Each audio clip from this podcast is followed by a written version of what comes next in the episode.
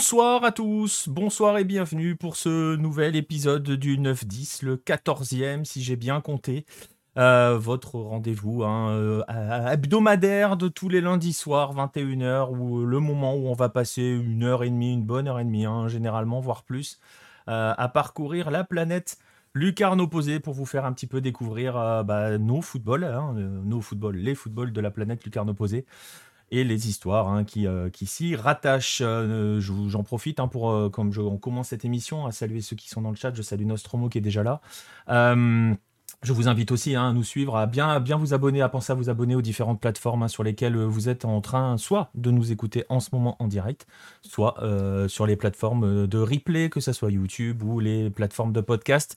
Je le rappelle toutes, à l'exception de Deezer qui ne veut pas que ça fonctionne. Donc on a lâché l'affaire avec Deezer. Je le disais, euh, voilà, on va partir pour une bonne heure et demie euh, d'émission. Euh, je vais être assisté, bah voilà, j'en profite, Nostromo qui salue Marcelin. Bah, je vais vous saluer, je vais saluer les deux personnes qui vont m'accompagner aujourd'hui. Il y en a une que vous ne verrez pas, il y en a une que vous allez voir. Alors on va commencer par celle que l'on voit, puisque c'est l'ordre alphabétique. Tiens, tant qu'à faire, on va respecter l'ordre alphabétique un petit peu. On va saluer Marcelin Chamois. Salut Marcelin. Salut Nico, salut à tous. Euh, voilà, j'espère que vous l'entendez bien. Normalement, oui, parce que moi je l'entends, donc ça doit fonctionner. Et on va saluer celui que vous ne voyez pas, mais celui que vous avez l'habitude de retrouver tous les lundis, euh, le plus africain de tous nos rédacteurs, euh, monsieur Pierre-Marie Gosselin. Salut PM. Salut Nico, salut Marcelin, salut à tous. Ravi de vous retrouver pour bah, voilà, hein, la, routine du lundi. C'est ça, l'émission l'émission habituelle euh, du, lundi soir. On va saluer Patrice qui est arrivé dans le chat et on va saluer Paul qui euh, nous a découvert il n'y a pas longtemps. Bah écoute, merci, c'est très bien. Euh, installe-toi confortablement parce que bah, vous allez le voir, on va passer, je le disais, presque une heure et demie à parcourir la planète Hello eh bien vous allez voir, hein, il y a un petit peu, il y a, de l'actualité ce soir, il y a pas mal de choses qui sont prévues comme d'habitude. Je vais vous montrer tout de suite le sommaire. On va démarrer. Alors si vous en avez l'habitude, vous n'allez pas apprendre grand chose sur le découpage de l'émission, mais si vous découvrez, voilà, euh, la première partie, on va euh, parcourir quelques news marquantes de cette semaine sur les différents continents de la planète Hello. Aujourd'hui, il y aura de l'Afrique et de l'Amérique du Sud. Ensuite, on passera à notre dossier. On va continuer notre longue saga sur, euh, sur les coupe nationale et on va s'intéresser à, à la Copa do Brasil qui est très particulière et vous allez le voir en quoi elle se distingue aussi des autres. Et puis, et puis, et puis les rubriques habituelles. Le joueur de la semaine et on s'intéressera à un Brésilien nommé Angelo.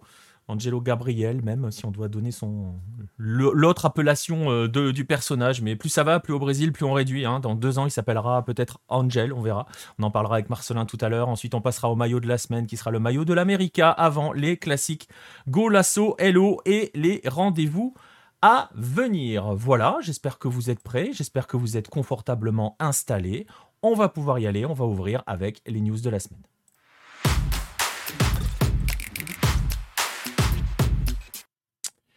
Et pour les news de la semaine, si vous n'avez pas l'habitude de cela, il va falloir vous y faire. Les news de la semaine, elles démarrent toujours, toujours en Afrique avec Pierre-Marie, donc, justement.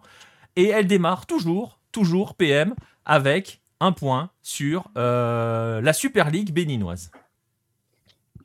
Et ouais, bah écoute, euh, c'est euh, cette année, c'est le championnat du Bénin qui a à l'honneur. Souvent, le Bénin, on va pas se mentir, c'est vrai que c'est là où j'ai mes entrées, c'est le championnat aussi que j'ai envie de suivre. Donc, euh, bah, par procuration, vous le suivez avec moi. Vous n'avez pas le choix. Et puis, bah, pour les prochaines fois, on sélectionnera, enfin, on partira sur un autre pays et puis on suivra notre championnat. Et puis voilà, c'est un, et puis de toute façon, euh, comme tu l'as dit, vous n'avez pas le choix. non, et puis en plus, on l'avait déjà dit, on l'avait déjà dit sur les premières émissions par rapport au Bénin. Euh, c'est aussi un championnat qui euh, est parfaitement organisé. Euh, on, a aussi souvent tendance à pointer l'Afrique sur les dérives ou sur les choses qui ne vont pas. Euh, on peut aussi, et c'est un peu ce que l'on fait ici avec ce championnat-là. Bon, évidemment, tu le connais plus particulièrement parce que voilà, mais on le fait aussi parce euh, bah, qu'il le mérite par le fait qu'il soit parfaitement organisé. Donc, c'est aussi pour cela qu'on aime bien le mettre en lumière ce championnat. Ouais, non, c'est clair, on l'a déjà dit plusieurs fois, mais c'est vrai que jusqu'à présent, on est quand même vachement avancé maintenant dans la saison. Euh, la phase régionale s'est très bien passée. Là, la Super League euh, nationale se passe aussi très bien. Euh, la première journée avait été décalée. mais hormis ça, voilà, pour le lancement, il y avait eu des histoires avec la sélection, tout ça. Donc, du coup, ça avait été un tout petit peu décalé. Ils avaient commencé à la deuxième journée.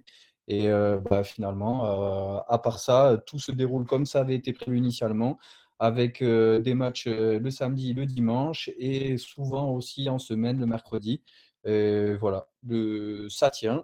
Donc bah, la dernière journée, c'était samedi.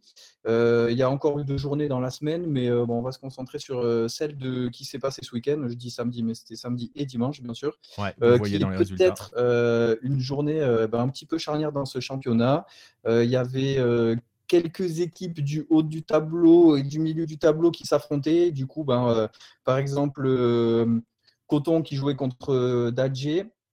Euh, qu'il a emporté, qui reste leader du championnat, mais qui du coup ben, condamne pratiquement FC à, à, ne plus pouvoir prétendre aux, deux premières places. Il y avait également euh, Buffle qui jouait contre euh, ASVO. donc là aussi, bah, Buffle qui l'emporte et qui, ben, par la même occasion, euh, mais derrière, relègue ASVO derrière lui, ce sera difficile pour eux de, revenir, même s'il reste encore quelques journées. Mais bon, c'est peut-être une journée qui restera charnière. Euh, on a Dynamo Dabomé qui était sur une série de 4 matchs sans victoire, qui bah, s'est repris contre la Lanterne Rouge à Djidja. 4 euh, buts à 1, tant qu'à faire un petit carton, le carton de la journée, histoire de, se remettre dans le rythme. Euh, il fallait ça parce que sinon, euh, c'était plus ou moins fini. On va voir dans le classement juste après, mais c'était plus ou moins fini pour eux. Et du coup, bah, la, mauvaise opération, c'est pour l'Auto FC qui était sur une très bonne dynamique, qui affrontait Éternel, qui est pas non plus, euh, voilà, qui est vraiment dans le milieu, euh, du tableau et qui, bah, avec ce match nul aussi, euh, met un sacré coup de frein à ses ambitions et, à, cette volonté, en tout cas, de, pouvoir accrocher une des deux premières places qui, qui assurait une qualification en, ligue continentale, en coupe continentale, pardon. On va le voir tout de suite. Hein, on va voir les conséquences au classement. Le voici, ce classement donc. Ouais, donc euh, avec ce que tu disais, quoi. Euh, toujours premier. Euh, Buffle qui est là en embuscade avec Ayema, Les Cotonou hein, dont je dont j'ai pas parlé, qui a qui a qui a qui a, qui a Les Cotonou qui l'a emporté 3-0 ce week-end aussi. donc voilà, donc on a vraiment Coton qui se détache, Buffle qui tient le rythme et puis derrière, eh ben voilà, il va falloir faire attention. Il n'y a plus beaucoup de droit à l'erreur. Euh, le prochain Joker euh, risque de, le prochain euh, Joker grillé risque de, peser très lourd dans la balance. Donc voilà, à, suivre. Encore de belles journées à venir. le championnat n'a pas encore donné son, verdict, mais pour l'instant, Coton vraiment est, sur une super dynamique. Je crois qu'ils en sont à 6 victoires, enfin 6 matchs sans défaite avec 4 victoires consécutives ou quelque chose comme ça. Donc c'est vraiment voilà, c'est l'équipe à battre en ce moment. D'autant que, euh, on le rappelle, hein, parce qu'il n'y a pas si longtemps que ça, euh, au moment où la phase retour allait démarrer, puisqu'on est dans la phase retour, hein, si vous n'avez pas suivi, on est dans la phase retour du championnat. Euh, c'était beaucoup plus serré que ça il n'y a pas encore si longtemps. Hein, là, ça commence, voilà, il commence bah, à y avoir de vrais écarts. Ça va vite, en hein. deux semaines, quatre journées qui se sont passées, ça fait 12 euh, points. Euh, euh, voilà, ça peut, ça peut, ça peut aller effectivement très très vite. Et là, ben, jusqu'à présent, tout le monde était sur le même rythme. jusqu'à présent, parce que c'est vrai que là maintenant c'est plutôt Coton et, et Buff qui sont les équipes aux, dynamiques très très positives. Ouais, et ben voilà, ça, on, continuera de, de, suivre forcément chaque semaine. On va saluer Romano dans le chat. Est-ce qu'on joue, est-ce que l'on, est-ce qu'un jour, je vais y arriver, est-ce qu'un jour vous, euh, vous, pourriez parler du championnat d'Afrique du Sud? Eh bien écoute, euh, on s'en occupera un de ces quatre. On fera un petit point sur ce qui se passe en Afrique du Sud. Il y a très très longtemps sur Lucarno Posé, euh, je suivais ça, je t'avoue. J'avais même été interrogé quelques joueurs qui évoluaient à cette époque-là dans, le, dans le championnat sud-africain. J'avoue, moi, à titre personnel, avoir lâché, je ne sais pas si toi, PM, tu y jettes encore un œil à ce qui se passe en Afrique Sud. J'y ai un œil lointain, on va dire. C'est vrai que c'est pas un championnat. En fait, le problème du championnat sud-africain, c'est que ça se joue devant des stades vides pratiquement ou très, enfin, depuis la Coupe du Monde au moins, parce que je suis pas non plus une bible du football sud-africain. Il faut demander pour ça à Franck Simon, le journaliste de, France Football, qui a passé de nombreuses années, qui est vraiment, euh, pour le coup, lui, vraiment un vrai spécialiste du football sud-africain. Mais euh, non, il y a des noms ronflants, euh, Orlando Pirates, ah Mamelodi Sundowns, les Kaiser Chiefs, etc. c'est des équipes qui ont des joueurs en plus souvent. Il y a quelques joueurs sud-américains, des Uruguayens, des Brésiliens et tout ça. C'est un championnat qui se joue sur de belles pelouses la plupart du temps. Mais c'est vrai que, ben, voilà, hormis le, derby entre les Kaiser Chiefs et l'Orlando Pirates qui se joue souvent devant le, grand stade de Soweto. Euh, euh, comment ça s'appelle Le Soccer Stadium? J'ai oublié le nom. Euh, enfin bref, le, hormis ce match-là qui se joue devant, des, devant un public de dingo, la plupart du temps, c'est assez vide. Et moi, c'est vrai que des matchs sans ambiance, ben, ah, on en a mangé plein pendant la Covid, on n'en veut plus. Hein. ouais, non, mais malgré le fait que peut-être que sur le terrain, effectivement, il y a, y a, et puis il y a vrai style sud-africain. Enfin, voilà, je dis ça, mais il y a, y a, quand même avec les dribbleurs, les gens qui font des dribbles dans le vide et tout ça, là, qui se mettent debout sur le ballon. Enfin, il y a quand même des trucs hyper sympas à voir. Euh, c'est un championnat qui attire euh, un petit peu les meilleurs joueurs de Zambie, euh, de Namibie, etc., d'Ouganda. Donc on a vraiment toute l'Afrique australe qui est, représentée. Et, mais voilà, moi, c'est ça m'a jamais vraiment trop attiré. moi, j'ai besoin d'avoir, enfin, surtout quand on sait que autour il y a des championnats peut-être moins prestigieux, mais avec énormément d'ambiance. quitte à choisir, moi, je préfère aller par exemple en Tanzanie qu'en Afrique du Sud. Mais c'est un championnat qui peut se suivre, par contre. Vraiment, pour qui peut se suivre bien.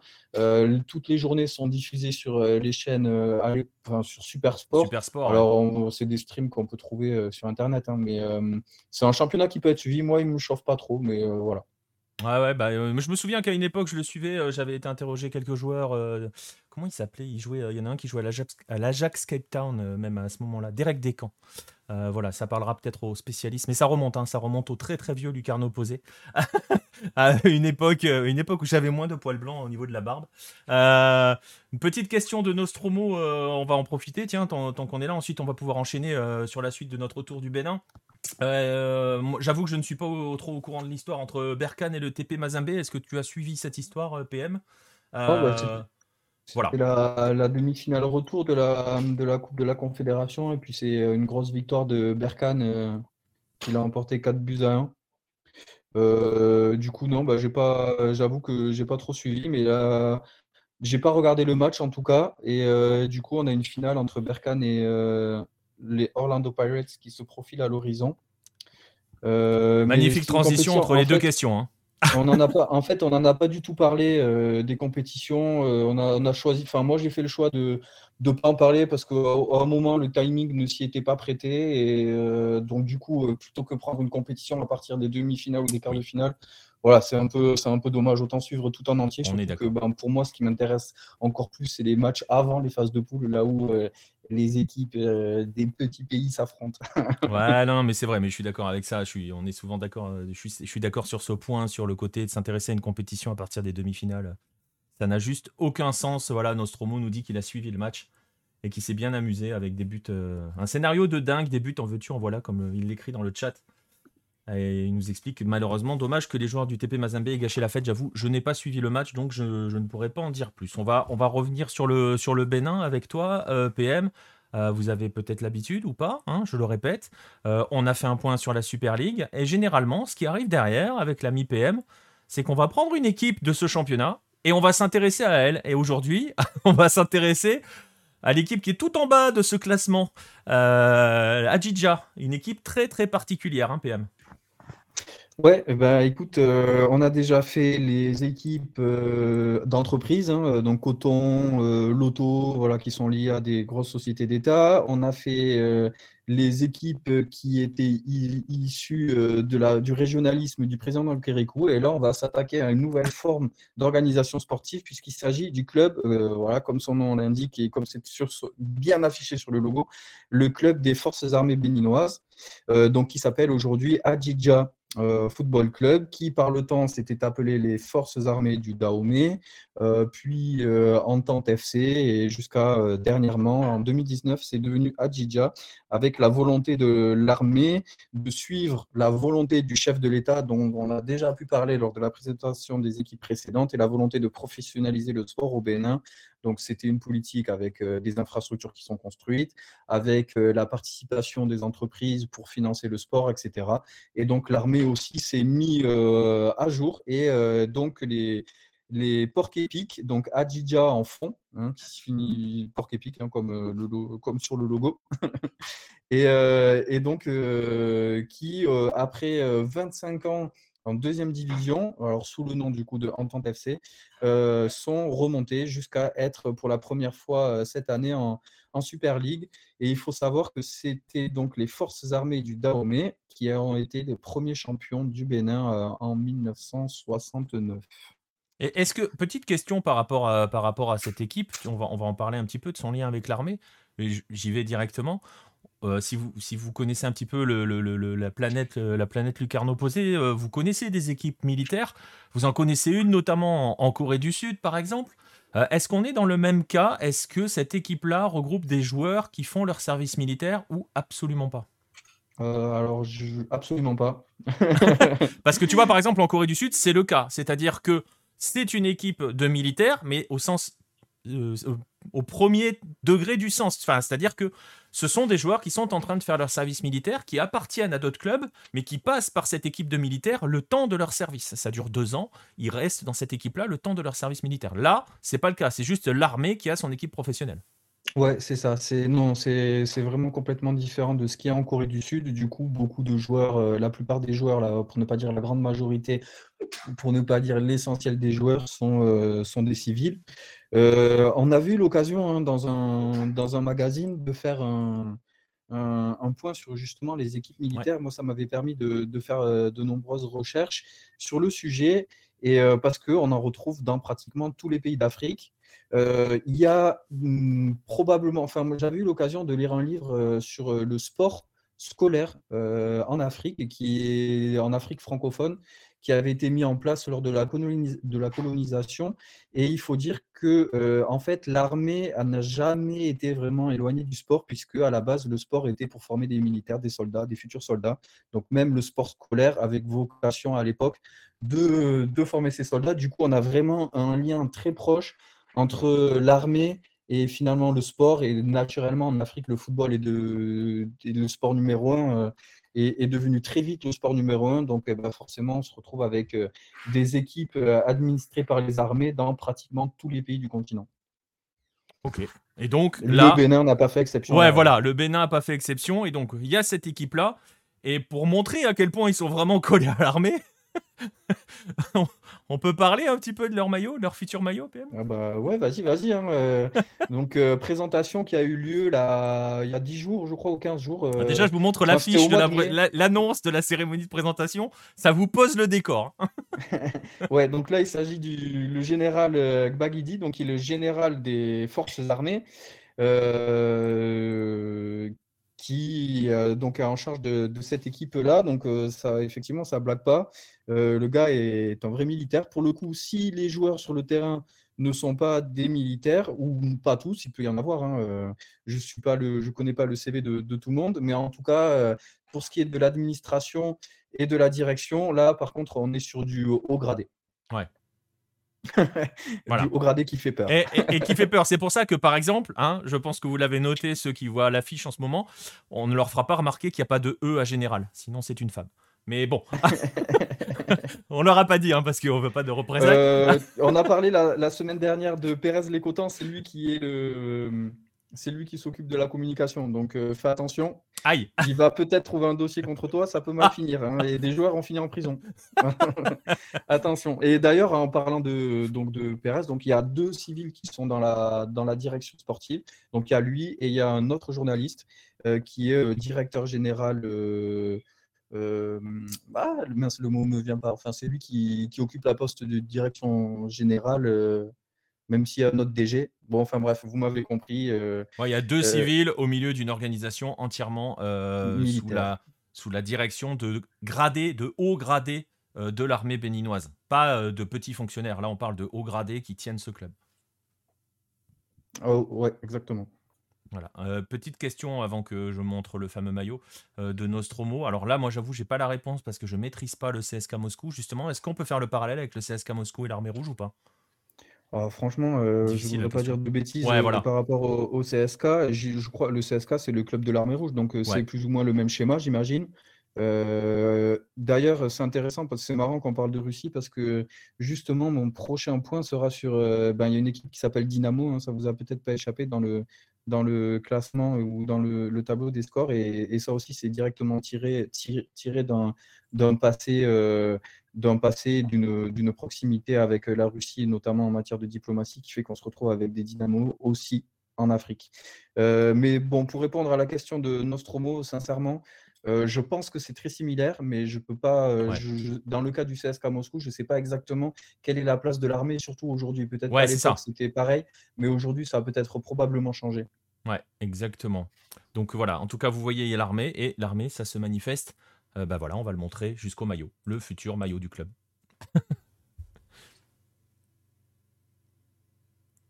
voilà, camouflage. Donc non, bon après, on fera la bise à Roland Courbis qui disait que les équipes qui jouent en vert, on les voit pas sur le terrain. Euh, là, pour le coup, eux, on les verra pas. non, non, non, non, non, non. Et puis surtout, je te dis, si c'est un peu boueux euh, comme ça, là, ou un temps partant de pluie, ça peut, ça peut vite devenir euh, problématique. Mais on se moque, on, se moque, mais quand même, il y a, y a, quand même derrière la volonté de donner aussi une identité à cette équipe-là.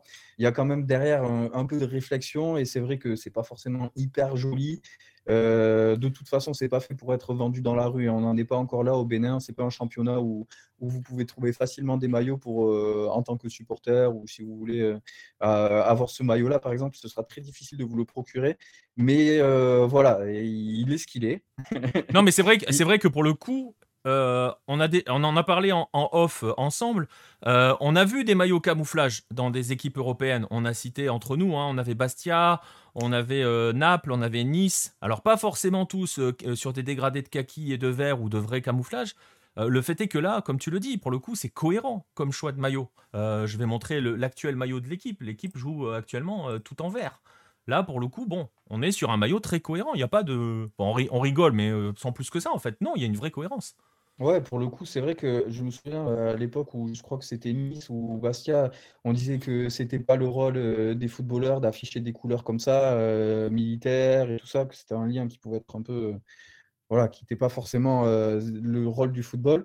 Mais là, pour le coup, c'est vrai que ben, l'équipe de l'armée, qui soit habillée comme les militaires, ben, ça peut avoir du sens, au moins en tous les cas pour affirmer son image, pour se faire connaître, parce que le nom, du coup, Adjidja ne reprend pas comme beaucoup ou comme c'était le cas au tout début, le nom de force armée, parce que si, si, dans le nom de votre équipe vous avez force armée, bon ben évidemment que euh, euh, comme c'est le cas dans beaucoup de pays, hein, je ne dis pas ça en l'air, hein, il y, a beaucoup de clubs qui sont euh, force armée de quelque chose ou police militaire, enfin bon, voilà ce genre de ce genre de nom. Là on a Adjidja qui veut dire porc épique en fond, donc du coup on est on s'est détaché de cette image de l'armée dans le nom mais on va la retrouver euh, ben, peut-être dans les maillots, peut-être que pour affirmer l'identité, affirmer cette équipe-là comme l'équipe de l'armée, ben, c'est un bon moyen. Après, c'est sûr qu'un maillot camouflage présenté par un militaire en tenue, euh, ben, ça fait un petit peu plus peur que, qu'un maillot de Naples avec, je ne sais pas, à l'époque, qui y avait euh, Insigné ou Dries Mertens. Et ouais, il y avait peut-être encore Amsic même à l'époque. Mais ouais, ouais, non, on est d'accord. Après, après voilà. Mais... Et justement, par rapport à cela, ce sera la dernière question par rapport à Dija pourquoi l'armée euh, Est-ce qu'elle a un objectif avec cette équipe de foot, l'armée euh, l'armée béninoise, ou pas plus que ça? Est-ce qu'elle a sais pas. Est-ce qu'il y a, une, ambition Enfin, tu vois ce que je veux dire? Est-ce qu'il y a une ambition sportive? Je pense qu'il y a une vraie ambition sportive, euh, puisque alors bon là la saison malheureusement ne leur donne pas raison. après c'est leur première saison dans, la Super League, donc ils, partent de bas, ils recommencent presque à zéro ils essayent de construire quelque chose et ils viennent de lancer un plan décennal euh, pour mettre en place, enfin, ils sont en train de mettre en place un plan décennal pour, euh, bah, pour mettre en place une stratégie qui permettra justement au club de performer et de pouvoir rivaliser avec les meilleures équipes. Donc, euh, évidemment que je ne pense pas que l'armée sera enclin à dépenser autant que peuvent le faire des entreprises privées telles que l'entreprise du coton ou l'entreprise de la loterie, pour ne citer que.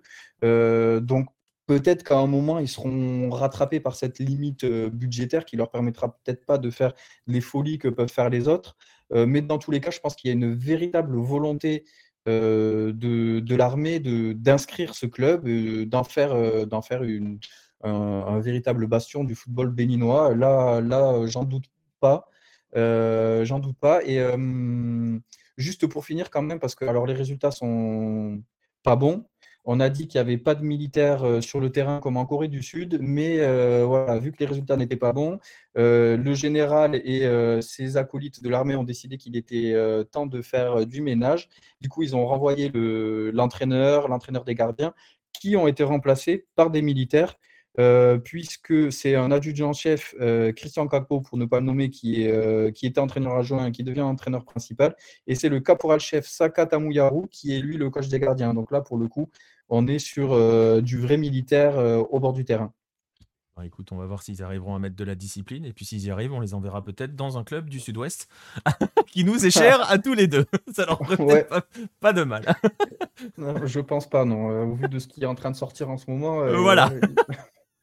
Peut-être qu'un adjudant, un adjudant ne suffira pas. Il va falloir aller taper dans des grades euh, un peu plus élevés. Exactement, exactement. Mais bon, déjà, ça pourrait déjà être un premier point. Mais bon, voilà, on s'échappe, on s'égare. Voilà, donc vous l'avez, vous l'avez, voilà, découvert, hein, ce, ce, club de l'armée des forces armées béninoises. Je vous remets euh, son logo, les porcs épiques, euh, comme vous l'a expliqué PM, hein, d'où leur nom Adjidja, les porcs épiques du Bénin.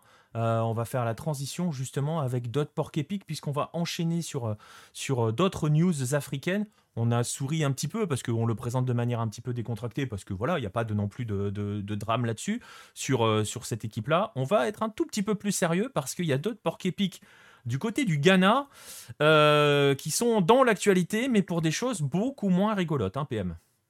Et ouais, c'est une affaire qui est en train de sortir qui a commencé à, se répandre sur Twitter euh, aujourd'hui avec le président de la Santé Kotoko. Donc les porcs épiques hein, euh, à Santé Kotoko, c'est euh, c'est un club centenaire ou bientôt centenaire du côté de, du royaume Ashanti dans le centre du Ghana, dans la ville de Kumasi pour être précis. Et en fait, eh ben, son président, euh, le président Frimpong, vient d'être condamné à 10 ans de non-possibilité d'exercer une activité dans le football, ainsi que d'une très forte amende pour euh, avoir arrangé un match ou arrangé un ou des matchs.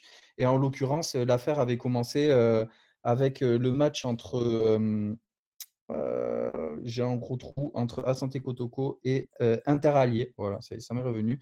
Interallié, où là, le match était diffusé. En fait, il y a eu quelques suspicions. À partir de là, une enquête a, été menée et il s'est avéré que ben, le président euh, d'Ashanti Gold euh, était coupable. Il n'est pas tombé tout seul, puisqu'il entraîne avec lui son fils. Donc, Frimpong, peut-être que c'est un nom qui va parler à certains notamment euh, aux fans d'Arsenal, ou alors vraiment aux fans extrêmes d'Arsenal, parce qu'il n'est pas resté très longtemps, puisque son fils Emmanuel Frimpong, donc, qui est maintenant à la retraite à cause de problèmes euh, physiques, et euh, qui lui aussi a été condamné un tout petit peu moins, 8 ans d'interdiction d'exercer une activité liée au football, et également une, une forte amende.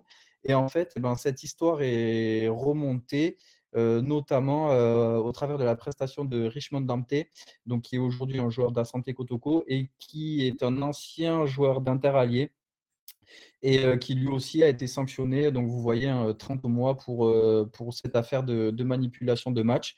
C'est quand même marrant parce que du coup, moi, je connais Interallié. Alors, en fait, c'est une équipe que j'avais eu l'occasion de rencontrer quand j'étais euh, avec l'Académie Abisport au Bénin, où on était parti jouer un tournoi au Ghana organisé justement par ce club interallié, qui est un club détenu par des Libanais qui sont là clairement pour, euh, ben, pour euh, former des joueurs et les revendre. la semaine dernière, on parlait de problématiques liées à l'âge. Bon, ben, chez eux, c'est une problématique qui n'existe pas, hein, puisque c'était clair que s'ils récupéraient, il y avait deux joueurs d'Abisport qui leur faisaient de l'œil, dont Romari Kamoussou. Et euh, là, c'était clair que bon, ben, direct, on leur enlève deux ans, comme ça, euh, c'est deux ans pour travailler en plus et, et, pour pouvoir les vendre un petit peu plus cher. Donc, euh, ben voilà, ben, c'est très bien qu'ils soient rattrapés par la patrouille, même si ça ne concerne pas la triche sur l'âge. voilà, ça montre que derrière, c'est derrière la, la, façade du football, il y a, y a, y a, y a peut-être ben, l'argent qui fait tourner des têtes et, et rend, mmh. rend certaines personnes ben, plus tout fair play. Euh, ouais. C'est bien, tu l'as dit de manière polie. ouais, ouais, non, voilà. non, non, mais voilà, non, mais bon. En gros, mais voilà. Et dans l'absolu, euh, voilà, on voit que euh, ils utilisent donc la triche à l'âge de manière régulière et que finalement tous les moyens sont bons pour essayer. parce que là, dans le dans cette histoire, je pense que c'est juste une histoire de se faire acheter et de gagner un peu de sous, quoi, hein, parce qu'il n'y a pas de. Voilà. Ouais, puis c'est tombé sur euh, Asante Kotoko et Frimpong. Euh, voilà, il y avait déjà eu un arbitre euh, qui. Enfin, plusieurs arbitres ghanéens qui étaient tombés pour corruption il y a deux ans, je crois, avec une affaire. Ah, j'ai oublié le nom du mec qui avait révélé l'affaire, aussi un journaliste qui était toujours masqué et qui avait fait tomber plusieurs arbitres. Enfin voilà, le, le Ghana, c'est régulièrement malheureusement des, affaires comme ça qui remontent. Euh, là, il y, en a qui se sont fait avoir, mais à mon avis, euh, c'est pas les derniers. On n'est pas à l'abri que cette affaire prenne davantage d'ampleur et que d'autres têtes tombent dans les jours à venir. Voilà, surtout si en plus euh, cette affaire permet à certains de commencer à creuser un petit peu. Et si je lis entre tes lignes, il n'y aura pas forcément besoin de beaucoup creuser pour trouver des choses. Bon, après, il faut toujours.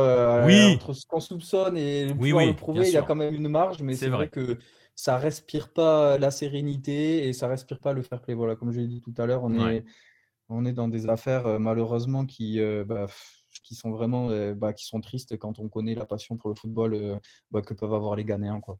C'est ça. Et qui sont de manière générale aussi, hein, le, mais on l'a déjà dit à plusieurs fois, on l'a dit même la semaine dernière quand tu évoquais la triche à l'âge, qui sont l'un des véritables cancers du football africain de manière générale.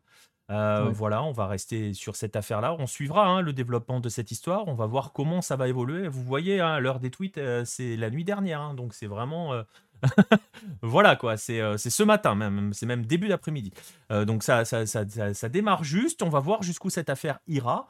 Euh, on va passer à d'autres choses sur des sélections, on va terminer le Tour d'Afrique avec les sélections justement, PM, puisque on a une sélection qui a enfin, et je dis bien enfin parce que voilà, on en avait parlé à l'époque lors du guide de la Coupe d'Afrique, mais c'est maintenant que c'est enfin officiel, le Nigeria qui a enfin son sélectionneur. Ouais, ça y est, c'est en train de, c'est en train de tomber euh, un petit peu de, tous les côtés. Et là, donc le Nigeria a officialisé euh, aujourd'hui, donc euh, José Peselo, que tu connais beaucoup mieux que moi, qui vient de, de, faire une expérience, euh, donc euh, on, en a, on a eu l'occasion de discuter un peu, donc que tu, que tu m'as qualifié de fructueuse. Bah, euh, fructueuse. Du, Venezuela. Il a bien bossé au Venezuela dans des conditions très compliquées parce que, un, c'est le Venezuela, deux, il était au Venezuela en temps de Covid. Donc, euh, Marcelin, par exemple, l'a vu aussi euh, en suivant la Copa América. Euh, le Venezuela à la Copa América a sélectionné des joueurs qui n'avaient pas la Covid. Quoi. Donc, parfois, des internationaux, des joueurs qui devenaient internationaux à 32 ans. Tu vois ce que je veux dire? Donc, il, a fait ce qu'il pouvait. Et franchement, son Venezuela était très très loin d'être ridicule. Alors, forcément, il n'a pas pu construire grand-chose. Il n'est pas resté suffisamment pour construire grand-chose. Mais son Venezuela a été tout sauf ridicule, alors que tout le monde lui promettait justement d'être ridicule, euh, vu les circonstances dans lesquelles il y a bossé. Maintenant, euh, voilà, on va voir, il arrive dans un contexte, hein, c'est ce que tu me disais aussi, le contexte africain qui est très différent et qu'il ne connaît pas forcément. Ouais, c'est ça. En fait, du coup, après, j'ai regardé un petit peu son, j'ai épluché un petit peu son CV. C'est sûr qu'à part trois mois euh, passés du côté de l'Égypte et du Caire, au Al-Ali, il n'y a pas, il a pas grande expérience en Afrique. Alors, euh, ouais, euh, moi, ce qui me fait un peu peur, c'est que ben, le Nigeria, c'est pas un pays facile.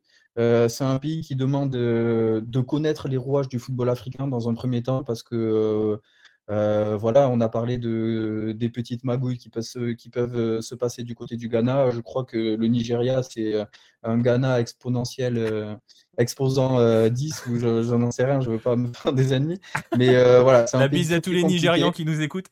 Non, c'est un, un, pays vraiment compliqué. Il y a beaucoup, il y a des ethnies, il y a trois ethnies majeures, majoritaires, avec les Yoruba, les Hausa et euh, les Igbo.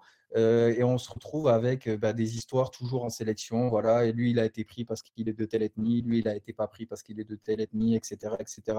Voilà, il y a un peu ce football communautaire qui, est, euh, ben, qui fait partie du, Nigeria, pas que dans le football, hein, dans, la, vie en général, et qui se reflète sur le football et qui fait énormément de mal au, développement, notamment des Super Eagles. Et c'est pour ça que ben, on se retrouve avec des entraîneurs qui généralement ne, ne restent pas très longtemps, même si bah, Garno Tror était là pour ben, pour nous rappeler que l'exception euh, valide la règle, et euh, lui qui a passé plusieurs années. Mais euh, voilà, il y a. C'était un exploit, hein, Aurore aussi, de durer aussi longtemps au Nigeria. Ah, c'est un, exploit absolu. Hein. On l'a pas, je ne sais pas si les gens ont suffisamment insisté là-dessus, mais euh, a, a, réalisé un travail de fou au Nigeria pour rester aussi longtemps. Je crois que trois ans, il me semble, de, tête, comme ça, il a dû rester quelque chose comme trois ans. Donc c'est vraiment, euh, non, non, vraiment, c'est un exploit. Et en fait, là, au moins, ce qui me fait peur, là où tu peux construire quelque chose en Afrique, en Amérique du Sud, avec euh, cette volonté de pouvoir euh, développer un style de jeu, etc. avant tout, en Afrique, il va être confronté à de la gestion, de la gestion d'ego, de la gestion de diplomatie avec euh, ses dirigeants, euh, de la gestion de diplomatie avec les joueurs stars euh, pré-retraités, mais qui malgré tout ont encore beaucoup d'influence dans le vestiaire. et en fait, ce qui va se passer sur le terrain, le jeu, finalement ne devient qu'une partie du travail qu'il aura à faire. Et c'est en ça que je me dis que ben, est-ce que cette absence d'expérience du continent euh, risque de lui faire du mal et risque même peut-être de l'empêcher de pouvoir mettre en place euh, ce qu'il voudrait sur le terrain. C'est en ça que moi j'ai un petit peu peur pour lui. maintenant, voilà, vous connaissez ma, capacité de pronostic. ouais, mais ça, c'est la capacité lucarne opposée. On annonce un truc qui se passe l'inverse. Justement, je vais en profiter par rapport à ce que tu dis et en rebondissant sur ce que, nous ce que vient d'écrire Nostromo dans le chat. il faudra effacer l'échec de la non-qualification pour le mondial. Justement, parce que José Pesero avait été annoncé avant la Cannes. Euh, avant la Cannes, il était, enfin, il a été décidé qu'il viendrait à la Cannes comme observateur de la sélection nationale. Et justement, il ne l'a pas dirigé sur ses matchs de, de pour la Coupe du Monde. Est-ce qu'il n'y a pas là déjà, de son côté à lui, une certaine intelligence de se dire, si je m'étais fait ces deux matchs, j'aurais déjà sauté? Euh, Bah écoute, c'est difficile de... Je sais pas, vraiment. Parce que c'est étonnant le fait que, en fait, ce que je veux dire, c'est que la Cannes, elle est déjà loin maintenant. Euh, il a été nommé, il a été annoncé avant la Cannes, et il n'est annoncé officiellement qu'aujourd'hui. Et pendant la Cannes, il était dans le staff, il était en tribune, observateur. Donc tu vois, c'est, ils ont laissé passer les, éliminatoires pour euh, finalement maintenant le nommer. Ouais, peut-être que je sais pas. Est-ce qu'il était prêt Est-ce qu'il est Je sais. Sincèrement, je sais pas. Après, c'est tu sais, si tu nommes, euh, regarde Rigobert Song, après le match aller, il vient d'être nommé euh, après la Cannes, juste avant les matchs de qualification. Euh, je sais pas, franchement, je sais pas si après deux matchs, il aurait, il aurait viré. Ça me paraît un peu compliqué. maintenant, attention, il n'aura pas droit à l'erreur hein, parce qu'il est dans un groupe de qualification pour la Cannes, on en a parlé la semaine dernière, qui est relativement facile. S'il ne se qualifie pas ou si il commence très mal sa phase de poule, il va sauter direct. Hein. Euh, là, à mon avis, euh, voilà, Garnotror était vraiment une exception. Hein. Les entraîneurs au Nigeria ne durent pas longtemps. C'est ça. Donc, euh, voilà. ça. Et notre mot nous dit la, la Cannes fera office de juge de paix. C'est même les qualifs de la Cannes qui vont déjà lui mettre une grosse pression. Et, pour le coup, il peut les qualifier à la Cannes et se faire virer. Hein. Attention, parce que bon, il a quand même de l'expérience en tant qu'entraîneur. il, a il a un CV intéressant, mais c'est pas non plus un un, entraîneur euh, d'un standing, euh, enfin, au niveau international, d'un standing euh, auquel pourrait prétendre le Nigeria. Hein, voilà, avec tout le respect que j'ai pour lui, le Nigeria, c'est quand même la grosse sélection africaine. Enfin, et puis il a, il a, il a, clairement pas, il a clairement pas un statut, il a clairement pas un statut d'intouchable. Ça, c'est clair. voilà, c'est ça. Alors maintenant, à, lui de, de, faire en sorte que ça marche. Encore une fois, sur le terrain, mais surtout hors du terrain où il va avoir un, un véritable boulot de diplomate euh, à plein temps qui, ne va pas être facile. Eh ben écoute, voilà, José Peseiro euh, à la tête des Super Eagles et euh, une autre nouvelle en termes de sélection, c'est un maintien cette fois-ci, c'est Coach Vaid. Ouais, on en avait, tu sais, on en avait parlé aussi à l'époque et on s'est demandé justement est-ce que le Maroc devait continuer ou pas dans la perspective de la Coupe du Monde. Bah, ça a été annoncé là ce week-end. Donc il reste et euh, non seulement il reste, mais en plus la Fédération euh, royale du Maroc a réintégré ses très chers amis Hakim Ziyech et euh, Mazraoui.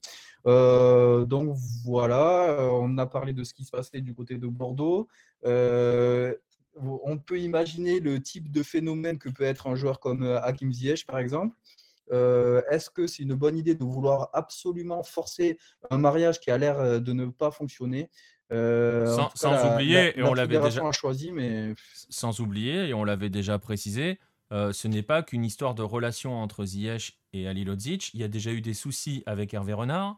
Euh, voilà, il faut aussi. c'est euh, un coutumier du fait. C'est un coutumier du fait. Il y a souvent entre guillemets des soucis avec Hakim Ziyech. Et après, d'un autre côté, bon voilà, Vaïd est confirmé pour la, Coupe du Monde. Euh, connaissant le bonhomme, il est aussi capable en novembre de décider de ne pas prendre Ziyech. Hein. Euh, ouais, ça, en tout cas, on ne sera pas surpris si ça arrive. Ça, voilà. Clair parce que, euh, parce que là, on, a droit à tous les articles. Voilà, il y a un pas qui a été fait vers Ziyech, il y a un compromis qui est trouvé, machin. Attendez novembre, les gars. Vous connaissez pas Vaïd. Hein. ouais, non, c'est clair. Puis encore une fois, Ziyech n'est pas à son premier coup d'essai. Donc lui aussi est capable de faire eh ben, l'écart de plus ou l'écart de trop qui fera que bah, même la fédération n'aura plus, n'aura plus grand-chose à lui dire. Et euh, du coup, pour finir un peu avec les sélectionneurs, il y a aussi Hubert Vélu, dont on en avait parlé euh, dans une émission précédente, puisqu'il y avait un quiproquo entre la fédération, il avait été annoncé par la fédération, puis le ministère avait dit que non. Et puis finalement, voilà, c'est officialisé. Hubert Vélu devient le sélectionneur du Burkina. Euh, il y a aussi euh, du côté du Mali, qui vient d'être nommé. On parlait beaucoup de Garnotror pour lui prendre, enfin pour prendre le, le fauteuil de sélectionneur là-bas. Finalement, il se dit que pour des raisons financières, euh, voilà, on peut comprendre avec la situation actuelle euh, au Mali, euh, c'est un petit peu compliqué politiquement avec l'armée au pouvoir, des troubles diplomatiques. Du coup, ben, peut-être qu'ils étaient obligés de se rabattre sur un entraîneur un peu novice. Et, donc, c'est Sékouchel qui, est, qui sera sélectionneur des Maliens. Une très belle équipe du Mali, hein, une très jolie ah sélection avec énormément de jeunes joueurs qui peut faire, euh, enfin qui, pourrait faire parler, donc euh, à lui de faire du bon boulot. Et euh, pour terminer, bah, il reste peu de postes vacants. c'est ce que j'allais te demander. Il reste des places pour les candidats? Il reste encore la Côte d'Ivoire parmi les, gros, les grosses nations qui n'ont toujours pas de sélectionneur. On peut citer aussi le Bénin qui n'en a toujours pas, avec Moussala Tounji qui est encore avec un statut d'intérimaire. Euh, donc voilà, la Côte d'Ivoire, Raymond, euh, Domenech, euh, il ne vous reste plus beaucoup de place. Dépêchez-vous. Dépêchez-vous. Dépêchez-vous. bah écoute, voilà. je ne sais pas si on doit le souhaiter à la Côte d'Ivoire. non, on en avait déjà parlé de, Raymond Domenech, hein, mais bon, voilà. voilà. J'ai envie. Je vais peut-être le dire dans l'autre sens. Sélections africaines, dépêchez-vous de fermer les places. Ça sonne beaucoup mieux comme tu l'as dit. voilà, on va rester là pour la page africaine. Merci beaucoup PM euh, pour euh, cette, euh, vous en avez l'habitude de cette grosse page Afrique, mais c'est toujours un plaisir de, voilà, de profiter de cette émission aussi pour pour faire ce point Afrique qu'on euh, qu'on fait pas assez hein, sur Lucarno Posé d'ailleurs. Hein. si vous voulez venir travailler, euh, nous aider, venir euh, contribuer avec nous pour parler de l'Afrique, n'hésitez pas. Hein. on est, les portes sont toujours ouvertes. Vous savez où nous contacter. Les réseaux sociaux, les voilà, notamment les DM sur Twitter sont ouverts et tout. Vous trouverez tout, tout sur ça. On va quitter l'Afrique, je le disais. On va aller en en Amérique du Sud et on va aller au Brésil d'ailleurs. Euh, on va avoir une grosse page euh, brésilienne qui va arriver ensuite, mais on va y aller là, euh, au Brésil, avec Marcelin. Alors il faut que je le mette autrement parce que sinon, voilà, on est l'un sur l'autre. on va aller au Brésil parce que les choses peuvent pas être simples, peuvent pas se passer normalement. Hein. On, est en on parlait de l'Afrique un instant, mais bon, les cousins sud-américains sont les mêmes. Euh, au Brésil, Marcelin, il euh, y a une rumeur. Alors, je sais pas si on doit parler de rumeur ou de coup de pression, ou enfin voilà, tu vas nous en dire plus. Euh, sur une potentielle scission au sein de l'élite et donc du championnat brésilien. oui, il pourrait y avoir une nouvelle ligue brésilienne à partir de 2025 euh, sans l'organisation euh, de la CBF, donc qui serait euh, dirigée directement par les clubs. donc c'est un projet où il y a d'abord les, clubs de São Paulo, donc Corinthians, Palmeiras, São Paulo FC, Santos et, Red Bull Bragantino aussi, et, Flamengo. Et depuis, ils ont été rejoints par les clubs qui ont été récemment transformés en SAS, donc Cruzeiro, Botafogo et Vasco. qui veulent bah, créer une ligue, parce qu'il y a les, droits, du, les droits télé euh, du Brésilien jusqu'en 2024. Et en 2025, il pourrait faire euh, une nouvelle ligue. Donc il faut l'accord de, tous les clubs et euh, il y a une opposition, donc notamment Fluminense et l'Atlético Paranaense, qui sont réunis sous le nom de Football Forte. Donc il y a une, quinzaine d'équipes, ça, concerne les équipes de, série A et de série B. Et entre ces deux blocs, il y a, des clubs comme l'International, Bahia ou, ou l'Atlético Mineiro qui ne sont pas encore positionnés. Donc tous les clubs à peu près euh, seraient d'accord pour faire une nouvelle ligue sans euh, l'organisation de, la CBF. Et le conflit, bah, ça concerne en fait la répartition euh, des revenus TV. donc les, clubs qui ont déjà rejoint la Libra proposent une répartition un petit peu sur le, modèle de, la Première Ligue avec 40% de manière égalitaire, 30% selon le classement et 30% selon ce qu'ils appellent l'engagement. Donc ça concerne évidemment les audiences TV, mais aussi la, moyenne de spectateurs dans les stades et, l'engagement aussi sur les réseaux sociaux des, différents clubs, donc ce qui va favoriser les, gros clubs. Et le groupe de, de Football Force souhaite 50, 50% de manière égalitaire et 25-25 entre le, classement et, l'engagement. Mais donc, en gros, concrètement, donc, en gros, concrètement, l'opposition, euh, elle n'est pas totalement opposée à cette création de ligue ou? Tu vois ce que je veux dire? S'il y en a un qui dit on veut 40-30-30 et l'autre dit non, non, on préfère 50-25-25, tu te dis qu'il y a quand même euh, facile un compromis facile à trouver dans l'absolu. Oui, surtout que les, les différences, elles sont pas énormes. Entre 40 et 50%, il n'y a, pas, pas grand-chose. Euh, mais oui, je pense que le, parce que c'est contre la CBF, il est, il est là en fait. Euh, c'est ça, c'est là où je voulais en venir. C'est-à-dire que la possibilité, pour dire les choses, parce que bon, cette ligue, hein, tu l'as dit, hein, s'appelle euh, Libra, euh, c'est en gros, ils veulent créer leur, leur LFP, concrètement. les, les, les, Brésiliens veulent créer leur LFP. Dans, ils sont pas tous contre la création d'une LFP. ils peuvent tout à fait très rapidement trouver un terrain d'entente. Il y a une vraie menace pour la, pour la, pour la CBF. Oui, et je suis pas sûr que la CBF puisse euh, faire quelque chose en fait à partir du moment où les, les 40 clubs euh, se mettent d'accord. Euh, donc à voir. Après, je pense qu'il peut y avoir aussi des, divergences au niveau du, groupe Football Forti, donc pour l'instant qui est contre la proposition de, la Libra, avec peut-être des, présidents de clubs qui sont plus proches de, la CBF, mais, mais personne n'a affiché de, soutien vraiment direct en disant on veut rester dans, dans un championnat organisé par la CBF. Euh, et, donc à voir ce que, ce que ça va donner. Ça a déjà eu lieu euh, au Brésil, par exemple en, 87. 87. Il y avait le, le Club dos donc les, 13 clubs les plus puissants euh, du Brésil qui avaient organisé le Brasileirão. Fantastique. Récemment, il y avait... Fantastique édition, hein, 87. Je vous invite à lire le Mac dans lequel Marcelin parle de ça. Je vous invite à prendre 2-3 aspirines aussi avant, parce que oui, on va pas reparler de l'histoire aujourd'hui. C'est ça, ah non, sinon on est mort. Mais, celui qui est capable d'expliquer le Brésilien en 87 comme ça, d'un coup, respect absolu. il, y a, pas mal d'enjeux derrière ce, championnat. Mais en tout cas, c'était un, championnat qui a été organisé par les clubs. Euh, récemment aussi, il y a eu la, la Primera Liga en 2016. Euh, donc, ça a déjà été fait. Mais après, ça dure jamais très longtemps parce que justement, les clubs, ils n'arrivent pas à se mettre d'accord sur, sur la répartition euh, des revenus. Euh, avec la Première Liga, par exemple, il y avait la, on parlait de la doupla euh, Flaflou où ils étaient ensemble. Et puis, en fait, après, ils sont entrés en conflit sur, sur la gestion du Maracana. Donc, dans l'histoire, ça a déjà arrivé, mais c'était difficile de, de, maintenir les clubs sur le, long terme. Après, si, si les 40 clubs arrivent à se mettre d'accord sur une répartition qui est peut-être du coup entre les, les deux répartitions proposées par les deux groupes, euh, peut-être que, ça va aboutir sur, sur quelque chose qui pourrait euh, augmenter les revenus pour tous les clubs, euh, puisque c'est un, un, petit peu le but de, faire sans, sans, la CBF. Donc à voir ce que ça donnera, même si ce ne sera pas avant 2025. Ouais, mais on l'a dit, donc le, la ligne de compromis est quand même pas très loin. Et on est quand même, tu vois, tu évoquais la Primera Liga, ou même sans remonter jusqu'à 87, mais euh, voilà, on est aussi dans une époque assez différente. On en parlera un de ces quatre, hein, avec euh, ces clubs entreprises qui se développent au Brésil. C'est donc ces nouveaux modèles économiques aussi, avec les conséquences que ça a.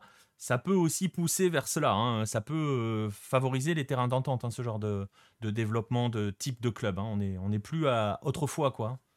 Oui, on sent qu'il y a une, modernisation du, foot brésilien. Et donc les trois clubs qui sont déjà passés euh, en SAF euh, ont déjà rejoint euh, la Libra. là, ça vient de tomber. Cuiabá va aussi se. C'est pas exactement une SAF, je crois, mais c'est un, statut qui, s'en rapproche. ils vont se rapprocher de, la Libra. Donc oui, on sent qu'il y a, il y a une grosse majorité. Après, est-ce qu'ils vont avoir les 40 je sais pas, il y a l'Atlético son le président qui s'était montré vraiment contre la Libra. Euh, donc, est-ce qu'ils vont arriver à trouver euh, ce terrain d'entente On verra dans, les prochaines semaines. Exactement, ça sera une, une, affaire à suivre au Brésil. Et on rappelle, hein, le Brésil, on l'a déjà dit, on en a parlé la semaine dernière. on en a parlé dans le podcast avec, avec Jérôme au sujet des, des, des pépites sud-américaines, de la puissance financière du Brésil et des droits télé brésiliens qui sont les vraiment et de très très très très très loin. On en parlera dans un instant dans le dossier avec la Coupe du Brésil. Les, droits télé et les, sommes qui sont en jeu dans ces compétitions-là sont largement supérieures à n'importe quel autre pays sud-américain. Donc c'est un enjeu colossal hein, aussi pour, euh, pour toutes les parties. Hein. On est d'accord, hein, Marcelin. Et ça pourrait en plus encore oui, creuser l'écart entre les clubs brésiliens et les clubs sud-américains, parce que s'ils arrivent à, à, mettre la main bah, sur les revenus, si euh, ils font quelque chose qui fonctionne pour euh, retransmettre les matchs, où, c'est simple de, suivre son équipe, et ça apporte encore plus d'argent au club, bah, forcément les, les écarts vont, vont, encore se creuser. Et puis, bah oui, comme ils, jouent déjà tous la, la Libertadores, si tu as en plus ces, revenus-là, euh, c'est sûr que là, il y a vraiment deux, trois classes d'écart euh, avec le reste. Et on voit à quel point, on va terminer là-dessus, on voit aussi, tu parlais tout à l'heure de modernisation du football brésilien, ils sont vraiment entrés dans le 21e siècle, les Brésiliens, on en a déjà parlé tous les deux, on en a déjà parlé dans des émissions. Eux, pour le coup, sont entrés dans le 21e siècle, ce qui est franchement pas le cas de la plupart des clubs sud-américains. Euh, ça veut pas dire que c'était mieux ou moins bien avant, c'est même pas la question, c'est que eux, ils, ils se sont adaptés au temps. Euh, tu parlais de droit télé, de diffusion, Flamengo avec Flamengo TV, des choses comme ça. Enfin, ils sont vraiment, eux, euh, partis dans un, dans un modèle que aucun autre pays ne développe. Hein. Oui, après, du coup, je ne sais pas comment ça se passe dans, les autres euh, pays, s'il y a une volonté de suivre, mais oui, il faut, prendre le. Bah, C'est-à-dire que, par exemple, on, en parlera, on, parlera des sociétés, des sociétés sportives. Hein. elles ont différents noms. Hein. Vous, c'est SAF, c'est ça Il y a les SAD au Chili, mais voilà, il y a, il y a différents types de, sociétés entreprises, mais il y en a qui servent euh, dans certains pays surtout à faire de l'exil fiscal et à détourner du pognon plutôt que de développer des entreprises dans le sens premier du terme, c'est-à-dire avec un objectif de rentabilité. Euh, c'est pas Après, au Brésil, il n'y a, pas encore assez de recul, c'est pour ça que je ne veux pas faire l'émission tout de suite, parce que euh, ça a été fait au début de l'année 2022 pour, pour les trois clubs. Donc peut-être que sur les trois, il y en a une ou deux qui vont fonctionner, une où ça va pas du tout marcher. Euh, pour l'instant, on peut pas dire que ça fonctionne, même si euh, surtout Botafogo, je trouve qu'il y, a eu des investissements euh, intéressants de fait pour l'instant, mais peut-être que, que, dans deux ans ou trois ans, on voit, bah, en fait, c'était n'importe quoi cette idée. Ça. Donc, on manque encore de, de recul, mais mais il y a, je pense qu'il y, y, a des raisons d'être optimiste. C'est ça, ouais, voilà, on va, on va attendre, c'est pour ça qu'on attend aussi, mais voilà, on a, on a le recul sur le Chili qui s'est complètement effondré avec les, les SAD. Nostromo, je vois ta question. Euh, toi, tu as lu le sommaire. on va en parler dans 5 minutes. Voilà, même pas. tu vois le temps d'une dernière news. Et on va en parler justement de la Coupe du Brésil. Et tu vas voir. tu vas voir, il y a beaucoup, beaucoup de choses à dire. Ça sera l'objet du dossier qui va suivre. Donc garde la question et tu vas voir les réponses. Elles vont tomber toutes seules. Les unes après les autres, normalement. Et il nous a écrit le conducteur. C'est magnifique. Donc voilà pour le Brésil. Affaire à suivre. Donc, hein, euh, c'est pas si loin. Hein, c'est objectif 2025. C'est quand même assez, assez proche. Je ne sais pas si ça peut même encore plus accélérer, c'est toujours possible, hein. tout est possible hein, dans ces pays-là, euh, dans les pays sud-américains. Donc à voir bah, comment les choses vont évoluer. Ouais. Après, il y a le contrat entre la, CBF et Globo qui va jusqu'en 2024. Donc jusqu'ici, il n'y aura pas de changement de, formule de championnat ou, ou, de, diffuseur télé. C'est après, par contre, qu'il perd une décision qui est, qui est déjà prise euh, avant 2025. Et eh bien voilà, affaire à suivre donc pour le Brésil et cette potentielle euh, je ne sais pas si on peut parler de fronde ou en tout cas de, voilà, de, schisme qui se prépare euh, ou de nouvelle organisation tout simplement du football au Brésil. Il y a une fronde peut-être, je sais pas, c'est pareil, je ne suis pas convaincu que ça soit véritablement une fronde, mais en Uruguay cette fois-ci, puisque c'est l'une des informations de la semaine, je vais, je vais vous, l'afficher avec les deux géants, vous voyez, c'est titré par Olé, média argentin, les deux géants d'Uruguay qui essaieraient aurait fait, voudrait faire la demande, choisissez le temps, choisissez la, forme, euh, en tout cas se rapprocherait de la fédération argentine pour intégrer euh, la coupe, la coupe d'Argentine. Vous voyez, on va faire le lien en plus avec ce qui va venir derrière avec la coupe du Brésil. On va parler de coupe. Euh, les deux grands d'Uruguay, Peñarol et National, qui souhaiteraient, qui parlent, qui évoqueraient la possibilité d'intégrer ce tournoi. Ça tombe bien, hein, vous me direz-vous, parce qu'il y a quelques semaines, si vous vous souvenez des émissions précédentes, on avait déjà parlé de la création de la Coupe d'Uruguay. Toute nouvelle Coupe d'Uruguay. Voilà, Peñarol et National euh, montrent leur, soutien à cette nouvelle compétition qui n'a même pas commencé, euh, en voulant tout de suite se barrer pour aller jouer euh, en Argentine. Alors, c'est pas nouveau, ils ont déjà joué hein, des coupes des coupes chez le voisin, notamment au début du siècle dernier, mais on va pas remonter là-dessus. Il y a même au tout début, National a envisagé de s'inscrire auprès, de s'affilier auprès de la Fédération argentine hein, de football. Donc voilà. On sait que d'un autre côté, normalement, la FIFA s'oppose à ce genre de choses. J'ai bien dit normalement parce que justement, l'un des arguments des, Uruguayens, euh, c'est de prendre, euh, par exemple, euh, les Gallois qui participent à la Première Ligue, certaines équipes galloises qui participent à la Première Ligue. Et donc voilà, l'idée, c'est toujours la même, hein, c'est pour eux d'essayer de gagner. alors, il y a deux arguments. Il y a un argument où il parle de compétitivité. Je ne suis pas convaincu que quand tu vas jouer une équipe de, de Tercera Division euh, Argentine au premier tour, tu vas gagner en compétitivité par rapport à, jouer des équipes de ton championnat. Ça, d'accord, mais c'est surtout de visibilité. Ce qu'il faut entendre par visibilité, on en parlait il y a un instant avec Marcelin au Brésil. La visibilité, c'est les droits télé qui sont supérieurs sur la Coupe d'Argentine avec euh, la Coupe d'Uruguay. Donc voilà, et peut-être que les deux sont liés. Donc c'est aussi est, effectivement une affaire d'argent. Donc ils ont évoqué la possibilité des Gallois. Ils sont même allés jusqu'à nous expliquer que l'Australie jouait dans la Confédération asiatique, alors qu'il n'y avait pas de raison que eux n'aillent pas jouer la Coupe d'Argentine. Si je peux juste leur donner un conseil, il y a un exemple qu'ils peuvent prendre si, parce que je suis pas sûr que l'Australie soit un bon exemple. Ils ont qu'à prendre juste l'exemple de Wellington Phoenix, club néo-zélandais qui joue en championnat d'Australie.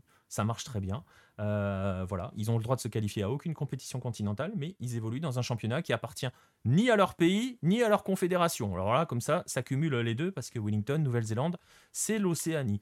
Affaire à suivre. On verra si euh, ces pourparlers aboutiront. Il y a de véritables discussions. Euh, le président de Peñarol s'est rapproché notamment du, président de River Plate pour discuter de l'affaire. Ils se sont rapprochés euh, de Chiqui Tapia, le président de la Fédé argentine. Pas vraiment de mouvement pour l'instant du côté de la Fédé, mais je le disais donc. Affaire à suivre, à voir si la, la, Coupe d'Argentine peut devenir une Coupe Argentine-Uruguay ou une Coupe Argentine qui invite seulement les deux géants uruguayens. Voilà, c'est sur cette news-là que l'on va terminer justement les nouvelles de la semaine. Et Nostromo posait plein de questions sur la Coupe du Brésil. Eh bien écoutez, vous savez quoi?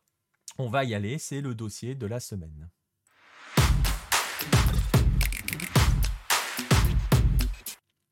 Le dossier de la semaine, Marcelin, on va le faire avec toi. On va parler euh, justement euh, de cette coupe. On va continuer notre tour des coupes nationales. Euh, je vous montre ce beau trophée. Je sais pas si on peut dire qu'il est beau, il est, il est, chelou. Hein. Je sais pas ce que tu en penses, je le trouve un peu, un peu bizarre cette coupe, mais bon, bref. voilà, au cours des épisodes précédents, euh, on vous avait parlé justement de la nouvelle venue uruguayenne, on vous avait parlé, euh, voilà, une, compétition avec un format très particulier, on vous avait, c'était, c'était au Pérou, on vous avait parlé de la version US appliquée en Australie, deux des 75 000 coupes qui existent au Japon, qui n'ont pas toutes le même niveau de prestige, mais voilà. On va donc aller cette fois-ci au Brésil avec toi, euh, Marcelin, avec une compétition, la Coupe du Brésil, qui est très très particulière et qui fait écho un petit peu à la question euh, de, Nostromo, euh, parce que finalement, la Coupe du Brésil représente les premières compétitions continentales du pays. oui, on avait déjà parlé des championnats d'État. Et euh, à l'époque, le, territoire du Brésil est tellement grand, il n'y a pas de transport, que c'est impossible de faire un, championnat national. Donc le foot brésilien s'est construit par, euh, par État avec des championnats qui prenaient la, la, majeure partie de la saison. Et ensuite, en fin de saison, il y avait des coupes euh, pour, pour jouer bah, justement les, avec les différents clubs. avec un premier exemple en 1920 où c'est les, champions de Rio de São Paulo et euh, du Rio Grande do Sul, donc euh, Fluminense, Paulistano et Brasil de Pelotas, qui vont s'affronter dans une compétition qui, va juste durer trois matchs et qui va être remportée par Paulistano, mais c'est un peu la seule façon de, faire des rencontres inter, inter-États. Et ensuite, ça va se développer, mais pas avec les clubs, mais les, sélections d'État. Donc en, 1922, il y a le championnat national des, sélections qui est organisé par la CBD. Donc ça a le nom championnat, mais c'est un format de coupe avec euh, bah, des phases régionales euh, où les, États euh, des, différentes régions s'affrontent. Et ensuite, on a demi-finale et finale qui, à l'époque, était toujours Sao Paulo contre Rio. Mais c'est une, compétition qui était très prestigieuse jusque dans les années 40. Euh, pour les joueurs, c'est vraiment, tu commences avec ton club, ensuite tu es appelé sélection Paulista ou sélection Carioca par exemple, et puis après sélection nationale. Il y avait vraiment euh, cette graduation en prestige, mais, mais c'était quelque chose vraiment de très important qui a complètement disparu aujourd'hui, mais, à l'époque ça avait une vraie importance et c'était très suivi bah, par, la presse et, par les supporters. ça va perdurer jusque dans les années 50, mais déjà avec moins d'importance. On ne trouve plus forcément une édition annuelle de, ce championnat national.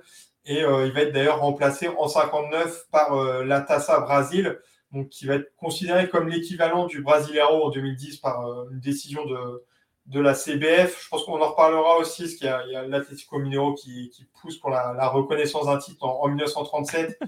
c'est intéressant aussi de voir comment, comment ça s'est fait. Donc aujourd'hui, cette Tassa Brasil, c'est considéré comme un Brasileirão, même si au final, c'est encore une coupe. Ça reprend exactement le, même format que le, championnat national des sélections. Sauf que c'est les clubs à part à la place des sélections d'État. Euh, donc, pour se qualifier, en fait, il fallait remporter son, championnat d'État euh, pour, euh, pour se qualifier pour cette compétition. donc, pour la première Tassa Brasil, il y a 16 clubs de 16 États différents. Et pareil, on retrouve ce, système à élimination directe et avec des phases régionales. Donc, il y avait, il y avait quatre régions, nord, nord-est, sud et est. ces, ces, clubs vainqueurs s'affrontaient ensuite en quart de finale. Donc, ça offrait deux places. Et c'est seulement à ce moment-là que les, champions euh, Paulista et Carioca euh, rentraient euh, en demi-finale. Donc ça, ça montre l'importance du, football à Rio et à Sao Paulo par rapport aux, autres, aux autres États. Et, c'est une compétition qui va être très suivie, qui est dominée par, par Santos qui remporte les, cinq, enfin, cinq éditions consécutives. et la dernière édition a lieu en, en 68, puisqu'il va y avoir une autre compétition euh, qui va être le, tournoi euh, Roberto Gomez Pedrosa. Donc, euh, en fait, qui débute en 67 avec la fin de ce qu'on appelle l'axe Rio-Sao Paulo. Justement, je disais que les, deux États dominaient vraiment le, foot brésilien. C'était 95% des, joueurs en CSA qui, qui venaient de, de, ces deux États. Il n'y avait vraiment que ces deux clubs-là, enfin ces deux États-là, pardon. Et c'est remis en cause euh, avec deux, deux motifs, euh, qui est l'échec de la Coupe du Monde 66 et aussi la victoire de, de Cruzeiro sur euh, Santos. On va, on va bientôt en parler aussi dans le MAG, en, en Tassa Brasil 66, où, Cruzeiro, donc un club de, de Belo Horizonte, va, va, battre le Santos de Pelé 6-2. Donc personne s'y attendait. Mais du coup, ça, ça, remet vraiment en question cette domination de, de Rio et São Paulo. Euh, et il y avait un tournoi Rio-São Paulo donc qui, euh, qui se jouait tous les ans, euh, plutôt au mois d'avril, sur, sur deux mois, donc c'était assez, assez rapide aussi. Il y avait 10 clubs des deux États, donc 5, états, enfin, 5 clubs par État. Et ce tournoi Rio-São Paulo, justement, en, en, 67, il va être élargi avec, avec d'autres clubs, d'autres États. et ça devient le tournoi Roberto Gomes Pedrosa. donc là, par rapport à la, à la euh, c'est vraiment un championnat, parce qu'on a deux groupes de, de 8 équipes. Et ensuite, on a un quadrangular euh, final. Les Brésiliens mais, pas mal cette, cette, formule avec quatre équipes qui s'affrontent ensuite, euh, soit en trois matchs, soit, soit en six matchs pour désigner le vainqueur. Et l'avantage par rapport à, la Tassa Brasil, ben, c'est que ça pouvait réunir plusieurs clubs de, des États de Rio, Sao Paulo. Là où avant la Tassa Brasil, il y avait Santos qui gagnait, plus le champion Paulista. Euh, mais euh, il pouvait y avoir que pour euh, Rio, soit Flamengo, soit Fluminense, soit Vasco, soit Botafogo, mais c'était que un. là, avec le, tournoi Roberto Gomes Pedrosa, on a, on a quatre, les quatre clubs. Donc ça, ça va dépasser la Tassa. C'est ça, tu as tout le monde qui joue, tout le monde y trouve son compte. quoi. Et voilà, ça, va dépasser la, la Tassa Brasil en termes d'importance, puisqu'effectivement, tout le monde peut jouer. Et, et ça joue jusqu'en 70 ou après en 71 on a le Brasileirão, mais c'est franchement la, c'est la même formule, il n'y a, a, pas vraiment de différence, c'est juste le nom qui change. Et donc ce tournoi va aussi être reconnu comme Brasileirão en, en 2010. Ouais, vous voyez, hein, donc y a, ça commence, voilà. La différence entre beaucoup d'autres, en fait, hein, c'est que dans d'autres championnats, justement, j'allais dire dans d'autres championnats, il y avait des championnats et il y avait des coupes. Là, on va démarrer par des coupes, justement. Et d'ailleurs, j'en profite, hein, si vous voulez, euh, si vous voulez euh, en, avoir un petit peu plus. Euh, sur la première partie, le, début. Hein. Il y a le livre de Monsieur Marcelin, il en est beaucoup question justement de, ces, duels entre, Rio et Sao Paulo, de ces compétitions entre ces deux villes-là. Et justement, dans les premières années, le livre s'arrête en 1933 hein, avec l'arrivée du professionnalisme. Vous verrez qu'il y a ces compétitions-là. On le voit. On peut même, Marcelin, considérer que finalement, ce sont les coupes ou la coupe, je ne sais pas si on peut dire là, on va plutôt dire les coupes, qui finissent par donner naissance au championnat. puisque c'est elle qui pose les, enfin qui plante les graines, en gros, du futur championnat au fur et à mesure, en se développant, en, intégrant de plus en plus de monde, et qui va, voilà, qui pose les bases d'une compétition qui va être au-dessus entre guillemets des États, hein, c'est-à-dire qui va être véritablement nationale. Parce que même avec la création, tu le disais à l'instant, du, du, Brasileiran, qui arrive donc au début des années 70, euh, il y a quand même toujours cette volonté de créer des coupes, d'organiser des compétitions, euh, ouais, de, des compétitions de coupes euh, entre les différentes régions du pays. oui, parce que en fait, le, Brasileiran 71, il n'est pas vraiment national, puisqu'il est disputé par des équipes de 7 États seulement du Brésil. Et les autres équipes jouent en série B. Bon, pourquoi pas pour euh, commencer, sauf qu'il n'y avait pas de système d'accession. Donc on voit vraiment le, football brésilien à deux vitesses. Avant, c'était que Rio São Paulo. Maintenant, il y a un peu plus d'États, mais euh, il, y a, encore une hiérarchie. Et donc, par exemple, la fédération Goiânia va, va créer le, le Torneo National euh, qui va être disputé par 16 équipes de, de 11 États. il y a d'autres tournois aussi, parfois avec, organisés par la CBD ou parfois seulement il y a le soutien de, la CBD, une fédération d'États qui va organiser euh, une compétition. C'est le cas, par exemple, de, la Copa dos Campeones Estaduais. Donc, j'ai parlé, euh, parlé la, première édition en 1920. C'était organisé par la, CBD. Ensuite, en, 1931, il y a eu un match entre Pelotas et Botafogo. En 1937, euh, c'était la FBF, donc une fédération rivale de la CBD qui était professionnelle. Et en 67, c'était la Fédération Minera qui a, créé cette, euh, enfin, qui a organisé cette compétition. Euh, il y a eu d'autres compétitions aussi. Il y a le Torneo do Povo, euh, qui, qui, est une compétition avec les, clubs les plus populaires des États, les plus importants, encore une fois. il y a eu Flamengo, Corinthians, Atlético Mineiro, International, Coritiba et Bahia qui ont participé à ce championnat, qui était appelé aussi Tournoi Général Médici, donc le, dictateur à la tête du Brésil à, ce moment-là. Donc ça montre encore une fois les, liens entre le, bah, foot et la, politique, ce qu'on appelle au Brésil le loufanismo aussi, donc c'est l'exaltation du, Brésil. C'était vraiment euh, euh, voyant pendant la, dictature. Et enfin, il y a eu d'autres euh, tournois, donc année de Coupe du Monde un petit peu en, préparation en 78 et, et, 82, où ça a été organisé aussi par, la CBD avec les, différents vainqueurs, soit du Brasileirão, soit de, la Taça Brasil ou, du tournoi Roberto Gomes Pedrosa. Mais c'est des tournois euh, qui, euh, qui n'ont pas de place dans, l'histoire. On ne on, s'en rappelle pas. Ça n'a pas vraiment d'importance. C'était vraiment le Brasileirão qui, qui était important. Ouais, mais ça montre qu'il y a quand même, voilà, il y a toujours cette espèce de je sais pas si on peut dire de tergiversation ou voilà, dans ce, sens-là, c'est-à-dire qu'on se cherche encore un petit peu à organiser cette, cette, ce genre de, de, compétition euh, nationale, même si tu le dis, là on est en des époques où le Brasileirão est normalement installé, euh, enfin oui il est installé même, euh, il sert de juge de paix très souvent pour les compétitions continentales, et on est en train de raconter des histoires avec des créations de compétitions, avec des tournois qui apparaissent, disparaissent, ont une importance plus ou moins, on va dire, on va dire, une importance, relative euh, dans, l'histoire du, football et des compétitions brésiliennes. Euh, cette histoire-là, c'est pas forcément une histoire qu'on met dans, les, vieux livres. Elle, perdure encore, hein, euh, Marcelin, cette histoire. Il y a encore quelques années, on continuait de créer des créations, ah, créer des créations, créer des compétitions, des coupes, des coupes nationales. oui, dans, il y a eu en 99 la Seletiva, puisque en fait euh, la, la s'élargit à, plusieurs Brésiliens. Et donc pour euh, bah, offrir une nouvelle place, il y, a eu, des nouveaux tournois. Il y a aussi la, Copa dos Campeões Mundiais, Copa dos Campeões aussi entre, entre 2000 et 2002, avec des vainqueurs de, de coupes régionales. Donc il y avait Rio São Paulo, on a parlé, Sul Minas, Copa do Nordeste, Copa Norte et Copa Centro-Ouest. Euh, toutes ces compétitions régionales, donc entre, entre plusieurs euh, États, euh, maintenant elles sont plus disputées, à part la, Copa do Nord-Est. c'est bah, une région où il y a une forte tradition de football avec des, grands clubs. Et maintenant, cette compétition se joue en même temps que les, championnats d'État. Et elle est privilégiée par les grands clubs bah, de Bahia, Pernambuco ou Ceará, bah, puisque forcément, il y, a, plus de, qualité au niveau de cette compétition que le, simple championnat d'État. Donc, c'est ouais, la, seule compétition qui, qui perdure aujourd'hui avec la, Copa Verde, pareil, qui, euh, entre le centre-ouest et nord du Brésil, mais qui n'est pas vraiment prestigieux, même si le vainqueur se, qualifie pour la Coupe du Brésil.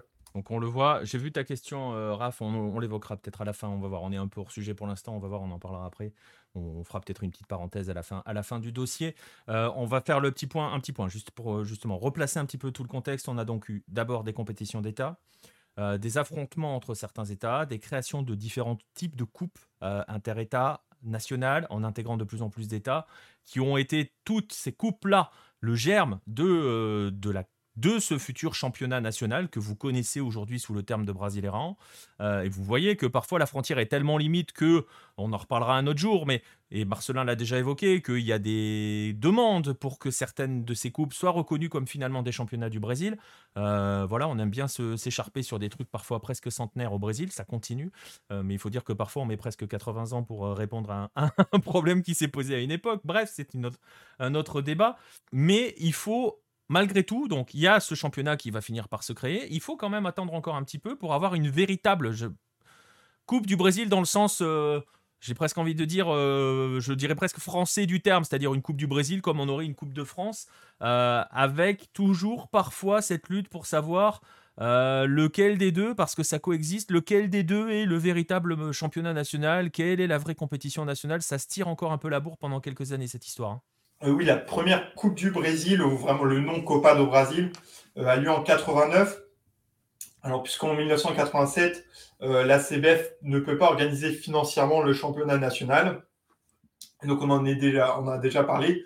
c'est à ce moment-là où les, grands clubs se réunissent au sein du, club d'Australie pour organiser ce qu'ils vont appeler la Copa União, donc le, championnat national, avec ces, ces 13 clubs plus trois invités.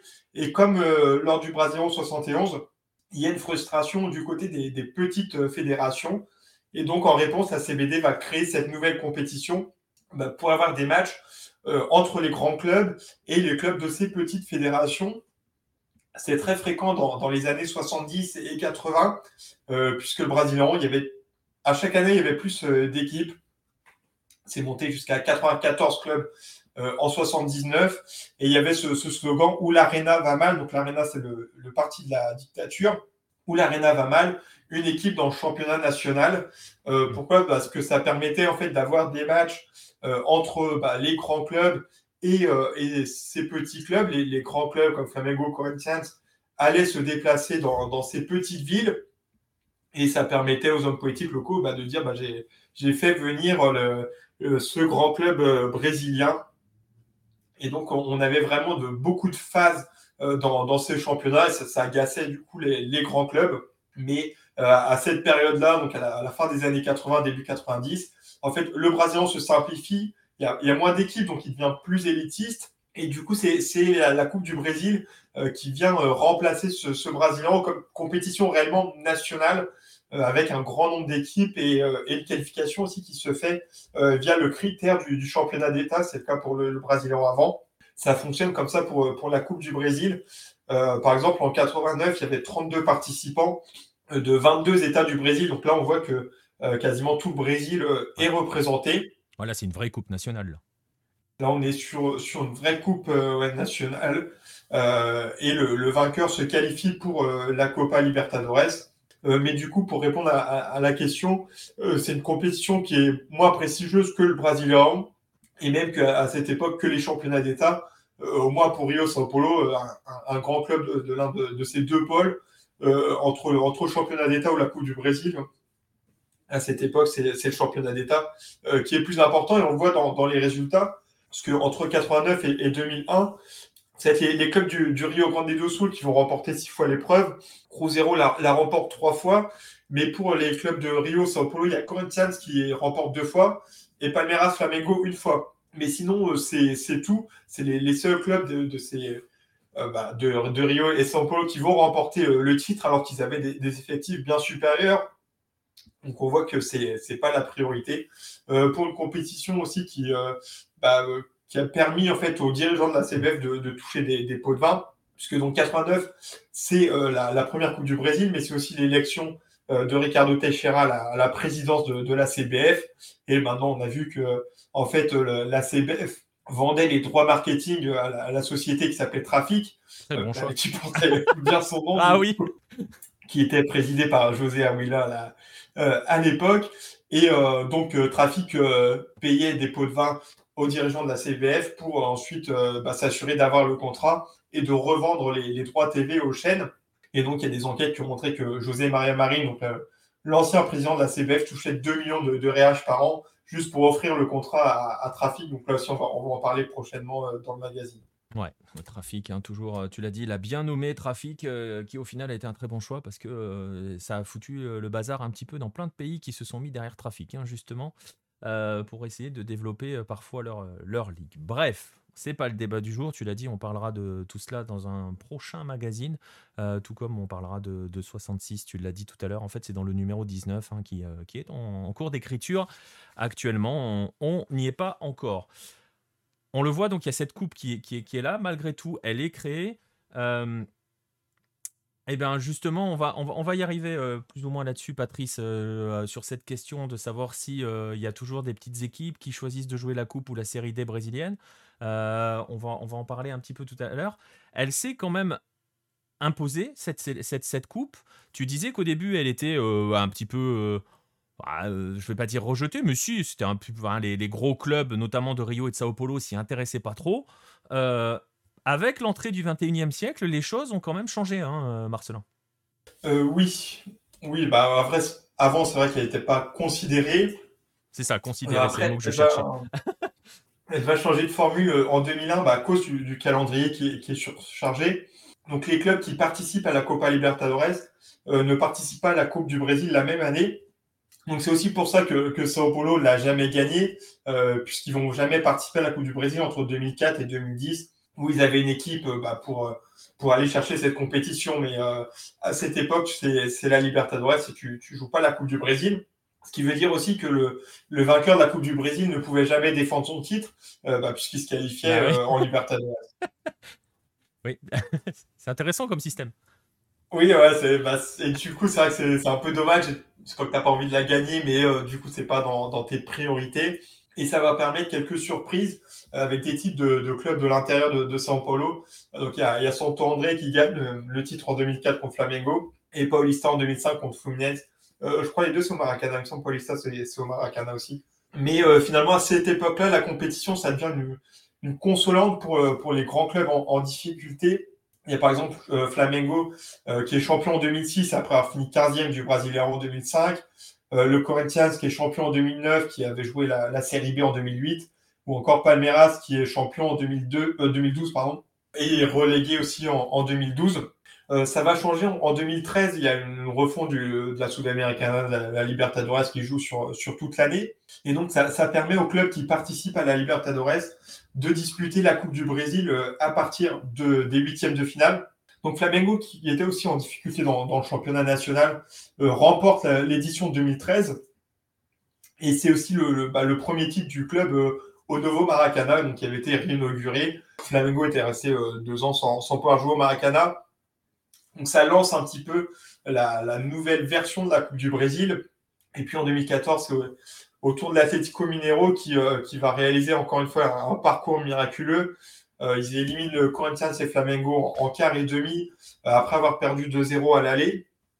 Comme en Libertadores, hein, c'est l'habitude. Hein. Après la, Libertadores 2013, la, période 2012-2014 de l'Atlético Mineiro, elle est assez folle.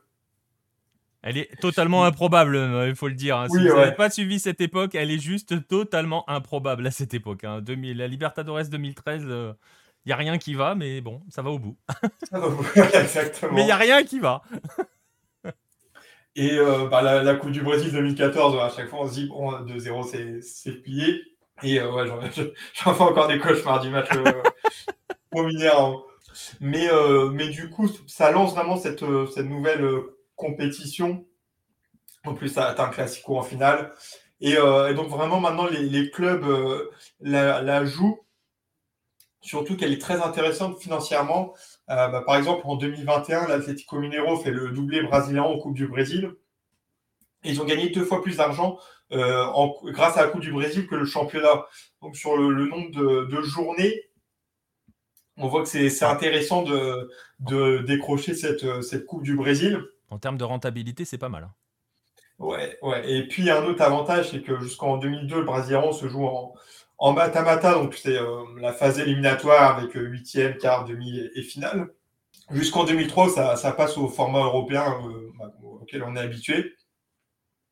Et donc la Coupe du Brésil qui joue en, aller-retour, bah, ce format il, plaît aux supporters parce que forcément tu, vas vivre plus d'émotions avec un, match à élimination directe. Donc grâce à, ça, la, compétition est, devenue prestigieuse, surtout que elle est vraiment lucrative à partir de de 2018 où la CBF a multiplié par 5 l'argent qui, était offert euh, au club.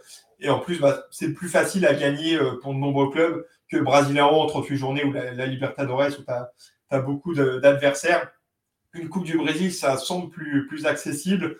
Et euh, en plus, s'il y a, a d'argent au bout, que maintenant les, clubs vont la prendre au sérieux. Ouais, bah je, justement, hein, euh, je vais rebondir là-dessus. Je vois les, messages hein, dans, le, chat, euh, Nostromo notamment par rapport à l'histoire des petits clubs. On va, on va les aborder, l'histoire des petits clubs. Vous allez voir que c'est peut-être pas forcément c'est peut-être pas forcément le cas hein, euh, par rapport à ce que vous dites euh, sur les petits clubs qui peuvent faire des bons parcours. On va voir, on va en parler dans un instant. Juste pour rebondir sur ce que vient de dire Marcelin à l'instant sur le côté lucratif de la Copa du Brésil. si vous n'avez pas encore écouté le, podcast que l'on a fait avec Jérôme à propos justement des, pépites euh, sud-américaines, avec le cas uruguayen plus particulièrement, on évoquait, et on en a parlé tout à l'heure déjà, sur la puissance financière du Brésil. Le chiffre est tombé cette semaine. Euh, la, prime, le mot que je cherchais, j'avais premios, mais il fallait que vous le disiez en français quand même. La prime allouée au vainqueur de la Coupe du Brésil est quasiment euh, deux fois supérieure à la prime allouée au vainqueur de la Copa Sudamericana. Ça vous donne une idée de la puissance financière de cette compétition. Et pour donner une autre idée, le vainqueur donc de la Coupe du Brésil touche aux alentours des 11 millions d'euros, je crois, de mémoire. Euh, le vainqueur de la Libertadores en touche voilà. Imaginez, faites, faites un parallèle avec l'Europe, avec par exemple la Coupe de France par rapport à la Ligue Europa et par rapport à la, Champions League. Imaginez que le vainqueur de la Coupe de France gagne plus que le vainqueur de l'Europa League et vous verrez comment euh, il va définir sa saison.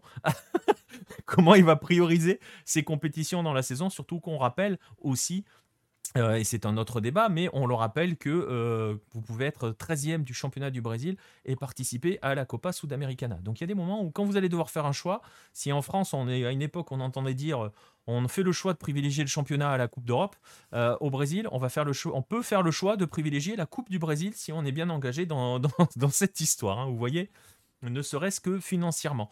On évoquait cela sur, sur cette puissance. Euh, c'est impossible. Ouais, il y a probablement. Je sais pas si la. Alors, pour répondre à ta question, Nostromo, je sais pas si la CBF a plus de moyens que la CONMEBOL. J'en doute quand même. Je sais pas si tu as les chiffres, Marcelin. Moi, je les ai pas. Mais euh, euh, je pense qu'il y a un peu moins d'argent qui se perd. Et tu vois ce que je veux dire. je suis pas. Je suis pas convaincu que tout l'argent de la CONMEBOL aille au bon endroit. Mais bon, ça, c'est c'est un autre débat. J'ai du mal à imaginer la CBF plus puissante financièrement que la CONMEBOL. Je sais pas. Tu sais ça, toi, Marcelin, ou pas? Non, mais euh, oui, c'est vrai qu'en plus, ah, bah, la Coupe du Brésil, on elle, est, elle est suivie, mais euh, je pense moins que, que la Libertadores. Voilà, on est d'accord. Euh, elle génère moins d'argent, oui. Voilà. Donc bon, mais il faudra, on creusera. Tiens, c'est une bonne question. Il faudra qu'on regarde cette, histoire. bref, voilà, on parlait donc de la puissance qu'elle avait acquise cette Coupe du Brésil. Vous voyez ce qu'elle est, ce qu'elle a été au départ, comment elle a évolué en parallèle. Parfois, on, on, en lutte un petit peu avec, euh, euh, avec le championnat dans le cadre de l'organisation d'une compétition nationale. Aujourd'hui, elle est là, aujourd'hui, elle est puissante, elle existe en parallèle du championnat brésilien. Et justement, Marcelin, elle s'organise comment cette Coupe du Brésil maintenant, aujourd'hui? Ah, euh, Pour cette année, il y a eu 92 participants. Donc là, on voit qu'il y a un, nombre bien plus important par rapport aux, Brésiliens. Donc 70 qualifiés via les championnats d'État, avec 3 ou 4 places par, par championnat, parfois aussi une coupe euh, d'État. Ensuite, il y a 12 clubs qui se qualifient donc maintenant directement en 16e de finale. Avant, c'était 8e de finale, maintenant c'est 16e de finale. Donc, c'est les clubs qui se qualifient, euh, enfin, qui sont qualifiés en Libertadores. Mais il y a aussi le vainqueur de, de série B, Sud-Américaine et Libertadores si, si c'est champion. Ce qui est le cas. Et, en général. Et puis aussi des deux compétitions dont on a parlé, la Copa do Nordeste et la Copa Verde. le vainqueur se, se, qualifie pour la Coupe du Brésil. Et enfin, il y a 10 clubs qui se qualifient via euh, ce qu'on appelle le ranking d'ACBF. Donc, c'est un peu un classement comme euh, l'UFA peut, en avoir. Et donc, bah, on prend les, les 10 premiers clubs qui ne sont pas qualifiés via, les deux critères pour les qualifier. Euh, donc, par exemple, cette année, Santos euh, n'était pas qualifié ni via le Brasileirão, ni le, le championnat d'État. Et donc, ils ont été repêchés grâce à ce ranking de, de la CBF. Donc maintenant, c'est impossible pour un gros de rater la compétition, puisqu'il y a ce, ce, troisième critère. le dernier à être repêché cette année, c'était OS, qui est 43e au, au ranking de, de, la CBF. Donc les, les, gros, ils sont forcément. Ouais, donc les gros, ils sont forcément, et justement, ça permet d'aborder la fameuse question hein, qui va être la dernière. Euh, on a vu passer les messages dans, le chat sur la magie de la coupe, c'est que des petits clubs puissent venir lutter face aux gros. Euh, voilà, c'est euh, est-ce que ça peut aider, les petits clubs à faire des parcours? On voit quand même que les gros, ils y sont forcément. Il peut pas leur arriver beaucoup d'accidents avant avant les tours finaux presque, hein, euh, j'ai envie de dire. Tu disais que ceux qui sont qualificadores euh, vont, euh, vont directement en 16e de finale. On va rappeler qu'au Brésil, ça veut dire 9 équipes hein, presque. Donc ça place un petit peu, un petit peu la chose. 9 quand il y a des vainqueurs de... Voilà, mais c'est 7 au minimum, hein, je crois, de mémoire. Est-ce que finalement cette histoire-là, cette coupe-là, euh, on le voit dans le chat, cette notion, on, a, on aime tous là, ça, cette notion de voir des petits poussés venir bousculer les gros. On parlait tout à l'heure des clubs de série D. Il y a eu la fameuse question est-ce qu'un club va privilégier la Coupe du Brésil à la série D? Est-ce qu'il peut privilégier la Coupe du Brésil à la série D? Est-ce qu'il peut faire un bon parcours? Justement, la question c'est Barcelone, est-ce qu'on peut avoir des parcours? Est-ce qu'on a des parcours euh, Je sais pas, un peu comme euh, Calais en France, comme Versailles cette année euh, On a ça en Coupe du Brésil ou c'est juste pas possible? Il y, a, toujours ce choix à faire pour les clubs qui montent en, série D de disputer soit la série D, soit la Coupe du Brésil.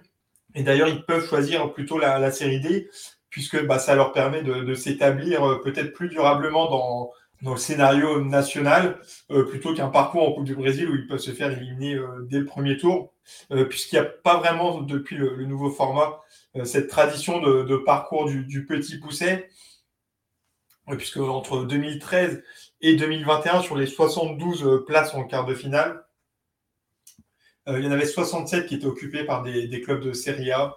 Euh, il y avait euh, par exemple l'América en 2014 et, et Cuiabá en 2020 qui étaient des clubs de, de, série B, des petits clubs de série B qui sont allés en quart, euh, mais, euh, mais sinon c'est tout, donc ça, arrive assez peu. Même si ça a été le, cas cette année, il y, a, y Grêmio par exemple qui a été éliminé par une équipe de série C et Vasco et l'International par des équipes de, de série D. donc ça, ça, arrive, mais là par exemple pour les, les huitièmes de finale de cette année, on connaît 14 des, des 16 équipes déjà qualifiées. Et il y en a 12 qui jouent en série A. Et sinon, c'est Cruzeiro et Bahia qui sont les seuls clubs de série B. Ouais. Et là, on peut pas dire que ce sont des, des petits clubs de, ouais. de série B. C'est euh, pas des petits poussés, et... quoi. oui, c'est pas le petit poussé. Et les deux tickets qui restent, il y a, y a, Red Bull, Bragantino et Goiás, donc euh, forcément club de série A. Et l'Atlético Mineiro va, va certainement se, se, qualifier aussi. Donc là, on, on a déjà plus de, de petits. Et euh, aussi, bah, contrairement à la Coupe de France, euh, c'est qu'il y, a des chapeaux pour les, tirages au sort euh, des 16e de finale. Donc toujours selon ce, ranking euh, d'ACBF. Donc on, bah, on, a tous les gros dans un chapeau et puis les, moins gros dans l'autre. Donc bah, forcément les chocs sont évités. En plus les gros sont, privilégiés, ce qui jouent le match retour à la maison. On peut avoir fait des surprises sur les premiers tours, même si, comme c'est pas les clubs de Libertadores, c'est des, des, surprises relatives, mais euh, à partir des huitièmes déjà ou quarts de finale, on retrouve déjà les, les, meilleurs clubs du Brésil. Ouais, c'est ça. Et le système est fait pour minimiser le fait que quand les gros entrent en lice, euh, il puisse leur arriver un accident. Tu l'as dit, ce système de tête de série, avec ce fait qu'ils arrivent un petit peu plus tard, une fois que les autres se sont bien écrémés aussi. Euh, donc voilà, c'est pas une compétition aussi ouverte que ce, que devrait être une coupe nationale hein, concrètement. Euh, donc voilà, hein, c'est, on est quand même plus très, pas très loin, hein, toujours pas très loin de ces vieux concepts du euh, on écrème quelques, quelques équipes dans certains états et puis elles ont le droit de venir se mesurer au gros comme on a eu sur des anciennes compétitions. Hein. On est toujours un petit peu dans cet esprit quand même. On, est, on est là. Oui, c'est en fait, les, euh, vont pouvoir jouer les, les trois premiers tours, mais ça cette compétition a été créée oui, pour inclure plus d'équipes, mais euh, d'un autre côté, euh, la CBF fait en sorte vraiment de, de ouais. favoriser euh, les gros, donc elle devient euh, quasiment aussi élitiste que, que le Brasileiran et, et pour les petits, c'est très compliqué. Et peut-être que dans 50 ans, certains gros se diront que c'était ça le championnat national. Ils viendront poser des réclamations là-dessus. Je vois que PSV Milovic aime beaucoup le, trophée. C'est vrai que je le disais tout à l'heure, elle est particulière, hein, cette Coupe du Brésil. Elle a une, un, une, une, esthétique particulière. mais bon, voilà, il y a cela, elle, existe toujours, vous voyez, elle est très très puissante, on vous l'a dit, voire plus puissante financièrement euh, que des compétitions continentales ou même que le Brasileiran. Vous voyez, donc c'est pas une compétition à négliger. Je vais vous donner une petite anecdote par rapport aux au droits télé sur la, Coupe du Brésil. À l'international, euh, les droits de la Coupe du Brésil, elle est dans un package. Euh, elle était à une époque, elle était dans un package avec la Libertadores et la Sudamericana. Vous lorsque le diffuseur faisait l'acquisition des droits de la Libertadores et de la Sudamericana, il récupérait en prime la Coupe du Brésil. Voilà, ce qui peut aussi expliquer le fait qu'elle soit un petit peu euh, intéressante financièrement parlant, parce que forcément, si elle est dans le package, ça veut dire qu'une partie de l'argent qui a été mis par le diffuseur international dans ce package va à la Coupe du Brésil. Ce qui n'est pas totalement idiot, mais voilà, c'était toujours une énigme. Mais moi, je me souviens que époque où j'étais à, à ma sport, on avait la, il y avait la Libertadores et, euh, et la Sudamericana, et il y avait dans le package la Coupe du Brésil. C'est pour ça que ma chaîne sport diffusait la Coupe du Brésil, parce qu'elle était dans le package. Voilà. Voilà pour la Coupe du Brésil. On va arriver au, terme donc de, de, ce dossier. Euh, on, a, on a pratiquement fait le tour de toutes les coupes que l'on voulait vous présenter euh, sur la planète Hello. Il nous en reste quelques-unes. Hein. Il va nous rester euh, l'US Open Cup aux États-Unis, il va nous rester la Colombie. Elles viendront, vous inquiétez pas, on en parlera un de ces quatre. on en est là donc pour, pour, pour cette Coupe du Brésil, je le disais. Et, et, on va pouvoir enchaîner, si vous le voulez bien. On va pouvoir passer à la rubrique suivante. Si vous en avez l'habitude, vous savez laquelle c'est. Si vous avez vu le sommaire tout à l'heure, vous savez aussi laquelle c'est. Il s'agit du joueur de la semaine.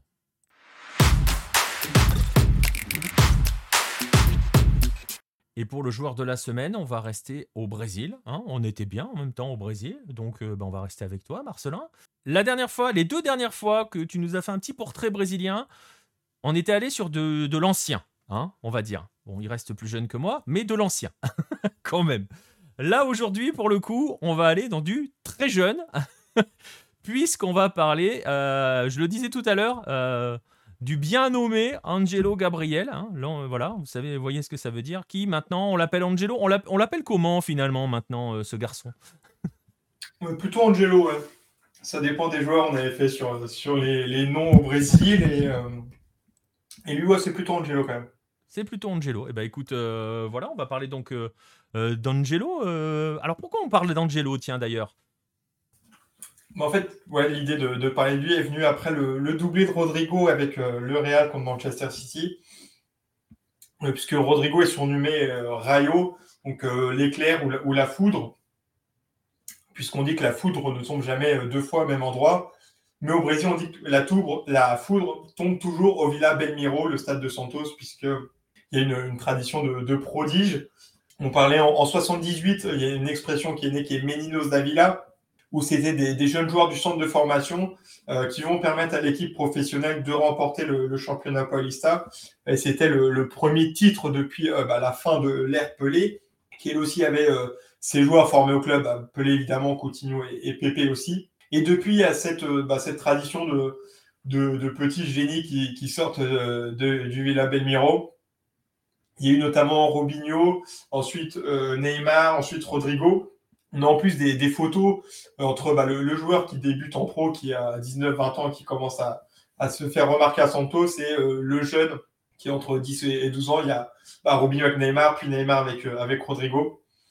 Donc je voulais parler d'un jeune joueur de, Santos. J'aurais pu prendre Marco Leonardo, qui, a, 19 ans, qui est un avant-centre bah, très prometteur, je pense aussi, et qui a très bien débuté le Brasileirão. Il à 3 buts en, 6 matchs. Mais j'ai préféré parler euh, d'Angelo parce qu'il a, il a ce profil similaire, je trouve, à, Robinho, Neymar et, Rodrigo. Euh, c'est un joueur euh, qui, base son jeu sur le dribble, l'aisance technique et la rapidité. Donc, je préférais parler d'Angelo. Ouais, pour justement, hein, tu viens de l'expliquer à l'instant, m'a perduré dans cette espèce de filiation, dans ce profil de joueur. voilà, tu l'as dit, Robinho, Neymar, Neymar, Rodrigo. On n'a pas de photo de. On a, on a une photo de Rodrigo avec, avec Angelo ou pas? C'est pas possible ça J'ai cherché, en plus, je crois pas. je suis pas sûr qu'ils. Après, ils ont, ils ont 4 ans d'écart du coup. Ouais, et puis Rodrigo. mais Rodrigo est parti très vite aussi. Hein. Oui, ouais, ouais. les autres, c'était 8 ans d'écart à, chaque fois. Donc là, ils se retrouvent un peu entre les deux, mais ah, il, va falloir... il va falloir cher une photo de Rodrigo avec un gamin de 12 ans pour voir euh, qui sera le prochain. qui sera le prochain. En attendant, on va s'intéresser, oui, voilà, en un seul mot, un seul mot, s'intéresser euh, à ce joueur-là, Angelo. Euh, est-ce que, voilà, tu peux nous le présenter? Qui est-il, cet Angelo? Donc, Il est né le 21 décembre 2004 à, Brasilia.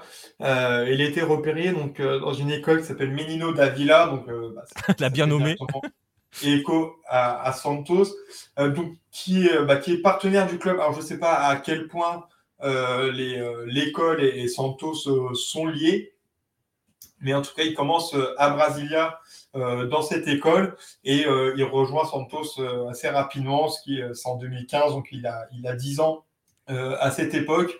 Et d'ailleurs, c'était le cas aussi pour, pour les trois autres joueurs dont, on a parlé, même si eux, ils viennent de l'intérieur de, Sao Paulo. Santos arrive vraiment à, prendre des, joueurs euh, à 10 ans déjà et à, les former ensuite. Euh, et Angelo, bah, c'est le, le, cas pour lui aussi. Euh, à 15 ans, il joue avec les, U20 et il débute en professionnel à la fin de l'année 2020. Donc à, 15 ans, 10 mois et 4 jours, c'est 11 jours plutôt que, que Pelé. Et c'est la deuxième performance du club derrière Coutinho, le, plus grand partenaire de, Pelé, qui lui avait 14 ans. Mais il, a battu tous les autres alors qu'ils avaient commencé aussi euh, extrêmement jeunes. Rodrigo, moi je me souviens, on en parlait, il avait déjà 12 ans, 12-13 hein, ans, on en parlait déjà. Neymar ou Rodrigo, bah, Rodrigo, de toute façon, après, oui, après Neymar aussi. Euh, ouais. Neymar, c'était 13 ans, j'ai commencé à, en entendre parler. Donc, euh, oui, il y, a des joueurs, Gabigol aussi. On mais, mais, mais, ça, veut dire, ça veut dire aussi que, tu vois, tu parlais, tu parlais des Meninos d'Avila, tu, c'est une vraie longue tradition. Je le vois dans les commentaires avec Patrice, par exemple, qui parle des, pépites qui sortent de Santos, qui a nommé euh, Gabigol aussi. Euh, je suis pas sûr de le mettre dans cette case-là, Gabigol. Hein. Je sais pas ce que tu en penses. Bon, après, tu es flaminguista, donc euh, voilà. Mais, mais j'ai jamais, je l'ai toujours trouvé un petit peu en dessous par rapport aux autres cracks de Santos. Mais il y a cette longue filiation quand même. Hein. C'est depuis des décennies et des décennies que Santos sort des des gosses et les, et les fait jouer très, très, très, très, très jeunes. Oui, c'est pour ça que Gabi Gaulle, il peut être inclus aussi, parce que oui, je crois qu'il avait, il avait 16 ans quand il commence aussi le, le Brésilien. Euh, ouais, c'est 2013 qu'il commence. Donc il est très jeune aussi, et puis il y a, quand même euh, cette idée de, de dribbleur. Euh, même, si, oui, peut-être que. Un peu moins sur Gabigol quand même, hein. ah, parce que Gabigol, à, enfin, à Santos, moi je me souviens de ses premiers matchs, c'était surtout un finisseur. Hein. Oui, ouais, il est, euh, bah, techniquement, il n'est pas au niveau des, des trois autres. Mais, mais il y a des similitudes. C'est pour ça que je mets le lien est moins évident, mais, euh, mais bon, quand tu parles des Menino de la Villa, tu, tu peux l'inclure aussi. Euh. Et donc, bah, pour revenir sur, sur Angelo, il va devenir le plus jeune joueur de, de Santos à jouer un match de Libertadores. Il dépasse cette fois-ci le record de Rodrigo, justement. Et contre San Lorenzo, il va, il va marquer euh, en toute fin de match et il devient le plus jeune buteur de l'histoire de la compétition, pas seulement de, Santos, mais de la compétition. Euh, C'était un record de, de Cardenas pour le, Racing en 62. Donc un, un, record qui a duré quasiment 60 euh, ans. Ouais, c'est ça. euh, donc il commence plutôt bien. Par contre, ce sera son seul but de, de la saison 2021. Euh, il va effectuer ses débuts dans, dans le Brasileiro. Il joue 19 matchs. 5 comme titulaire. Et c'est un championnat euh, qui est assez difficile pour, euh, pour Santos, où il termine à la dixième place, mais il était encore relégable à, 10 journées de la fin. Euh, il y avait un vrai risque de, de relégation. Ouais, ça a été très chaud. Hein. ça a été très chaud hein, parce que on, on, le rappelle, Santos est le seul à pas être descendu. C'était très très chaud là. Après, il y, a, il y a Sao Paulo et, Flamengo aussi qui sont jamais euh, descendus. Mais, euh, mais oui, franchement, je, moi, je les voyais euh, descendre. Donc, c'est pas évident de se mettre en valeur aussi quand, quand tu es dans une équipe qui ne fonctionne pas. avec la, la il a remporté le championnat sud-américain U15 en, 2019. Il joue deux matchs seulement, mais il joue quand même la finale. Il remporte aussi un, un autre tournoi en U15 la même année où euh, cette fois il marque contre, euh, en finale contre, contre l'Uruguay. Et après, bah, il y a eu la, la pandémie, donc il, devait jouer le tournoi de Montaigu qui a été euh, annulé. Après, il a été convoqué avec les, U17 et là, il a eu Covid. Donc, il n'a pas encore vraiment pu se, montrer en, en mais enfin, je sais plus quand c'est le, Je crois que c'est 2023 U20 euh, championnat sud-américain. Oui, oui, oui, c'est ça. C'est tous les. Oui, oui, c'est ça. C'est toutes les années impaires. C'est ça. Donc, euh, va falloir attendre un petit peu, quoi. Ouais. Mais d'un autre côté, c'est bien parce que ça le protège. oui, ouais, ouais. Même si bon, j'aimerais bien quand même qu'il ait cette opportunité. Je pense pour un jeune joueur, c'est important aussi de. Oui, oui, bien sûr. De jouer avec, euh, avec les jeunes, mais, euh, mais ouais, il faut, attendre encore un petit peu. Et avec Santos, il n'a pas profité du, championnat Paulista pour, euh, pour être décisif cette année, ce qui fait zéro but et une passe décisive en 10 matchs. Et là aussi, c'était compliqué pour Santos, où il n'était pas non plus loin de de décembre. Donc, bon, là, ça, aurait été euh, assez dramatique parce qu'on n'est pas sur le, niveau du, du. Mais c'était aussi difficile pour, Santos. Alors que d'habitude, le, championnat d'État, ça, peut permettre à, des jeunes joueurs de se mettre en évidence. Là, bah, comme l'équipe était en difficulté, euh, ça n'a pas vraiment été le, cas. Euh, mais il a marqué en Coupe du Brésil cette année. Et l'équipe va, va mieux depuis, l'arrivée de, Bustos sur le banc. Ils ont déjà gagné trois, matchs du Brasileiro en six matchs. Euh, même si Angelo il a participé à, seulement deux matchs, parce que là il est blessé, il revient, il revient bientôt, mais il était blessé. Par contre, Santos a, remporté ces deux matchs euh, avec lui et, il a été plutôt intéressant. Donc, euh, ça peut-être être le, Brésilien qui va lui, permettre de, se montrer encore un peu plus. et puis on va rappeler quand même qu'il est encore jeune, hein, le garçon. Hein. on vous l'a dit, il a le temps.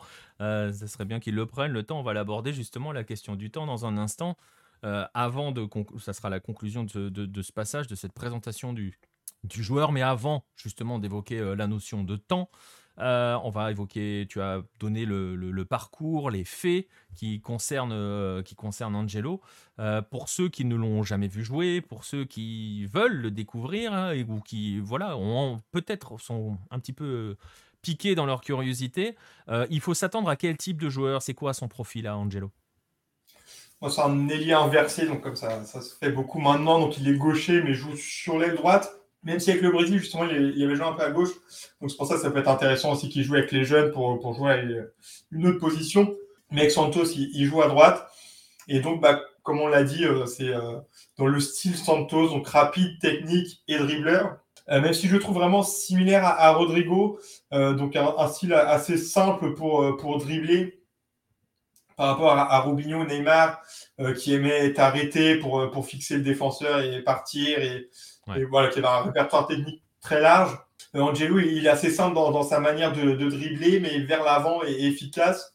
il a aussi une bonne vision du jeu, une qualité de passe qui, qui lui permet de transmettre justement le ballon en sortie de dribble, parce que bah, si le, le perd la sortie, ça ça sert à rien. Donc bah, encore à, à, développer évidemment, mais c'est déjà intéressant.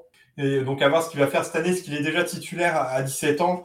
Euh, on, rappelle, ses 18 ans, il aura à la fin d'année. Donc, il y a tout un Brésilien où il est titulaire à 17 ans. D'habitude, même pour les, les cracks, en général, 17 ans, c'est l'année où tu commences à, rentrer euh, en cours de jeu, tu n'es pas, pas encore un titulaire. Donc, je, trouve qu'il il a un an d'avance finalement par rapport euh, à d'autres. Donc, on, verra cette année. après, en axe d'amélioration aussi, bah, c'est être décisif on le voit, ses stats, elles sont, très faibles. Il a marqué euh, deux buts, je crois, du coup, en, pro. Et en plus, on peut même pas juger euh, sa, capacité de, finir euh, parce qu'il se met pas souvent en condition de, frappe. Donc, je pense que c'est vraiment là où il doit se, développer. par exemple, Rodrigo, à 17 ans, pour continuer la, comparaison, il avait mis trois buts en 12 matchs dans le championnat Paulista, où il était plutôt comme remplaçant. Il enchaîne dans le Brésilien plutôt titulaire il met 8 buts, 3 passes en, 35 matchs. Donc je pense qu'Angelo doit viser justement cette douzaine d'actions décisives si on prend les, buts et les passes décisives euh, dans le total. Je pense que c'est quelque chose qu'il qui peut faire, ça va être un, objectif pour lui. Et après, il doit gagner en, en, influence sur le, le, jeu de son équipe. Ça ne se voit pas encore. Après, c'est normal, il, a 17 ans. Mais c'est sur cet aspect euh, qu'on fait la différence entre un, bon joueur et un grand joueur. Et, je, je, pense qu'il a la, capacité euh, d'aller très loin et puis euh, voilà, tu le disais, il n'a que 17 ans. Alors, c'est une chance pour euh, nous, suiveurs du football brésilien, parce que comme il n'est pas majeur, on sait qu'on va l'avoir au moins jusqu'à la fin de l'année. Donc ça, on est tranquille. On va pas, on va pas le perdre en, à mi-parcours comme, comme tous, tous les autres. On sait qu'il va aller jusqu'au bout. Tu le disais, jusqu'au bout du Brasileirão.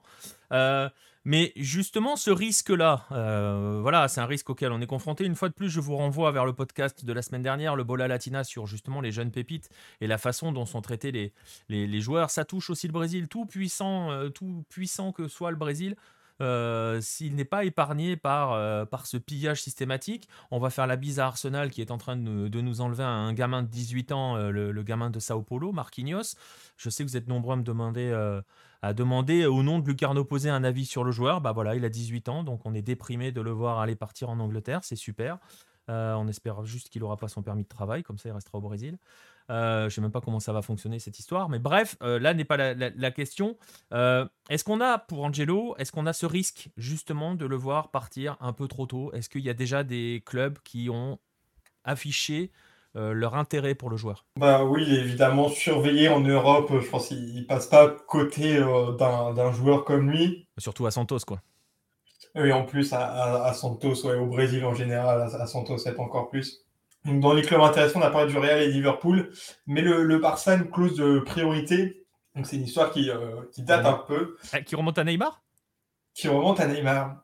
Parce qu'en fait, lors du transfert de Neymar, le Barça, ils avaient mis aussi une priorité, donc pas sur Angelo, mais sur Gabigol. Et lorsque Gabigol euh, a été vendu à l'Inter, euh, Santos n'a pas prévenu le Barça qu'il y avait une offre. Et du coup, Santos a été condamné à une amende de 3 millions d'euros à payer au Barça. Et pour éviter euh, de payer cette amende et effacer cette dette, euh, le Barça était euh, d'accord bah, pour, pour l'effacer cette dette s'ils avaient une priorité d'achat, donc sur Kaiki aussi, qui est un défenseur central de, Santos, et Angelo. Donc après, je ne sais pas si ça va. bah voilà, du coup, Patrice en parlait de, voilà. je pense que Patrice aime beaucoup Santos et connaît très bien Santos. donc le, le, Barça a réussi à avoir une priorité sur, sur ces deux joueurs. Donc après, je sais pas si ça fera la même histoire qu'avec Gabigol, parce qu'on voit que ça ça n'a pas trop fonctionné cette priorité, même si au final, je pense que Barça s'en sort très bien du coup, parce qu'ils ont ils ont pas pris Gabigol et en plus ils, ah, auraient peut-être pu essayer de gratter Rodrigo quand même. Euh, oui, après, je crois qu'il était déjà parti, Rodrigo. Il était déjà parti, euh, j'ai un doute. Quand il y a eu la, la condamnation, en tout cas. Ouais. Bon. Bah, voilà. Mais donc, ils ont, ils ont cette priorité. S'ils font une offre à, à 35 millions, euh, normalement, il, partira. Santos n'a pas les moyens de, rejeter une, telle offre. Et je pense qu'on en parlait un moment sur Discord sur, sur les joueurs qui restaient un petit peu plus euh, au Brésil. Euh, Angelo, s'il si, confirme dans, dans le Brasileiro, je pense à un joueur qui part à 18 ans. il n'y a pas de.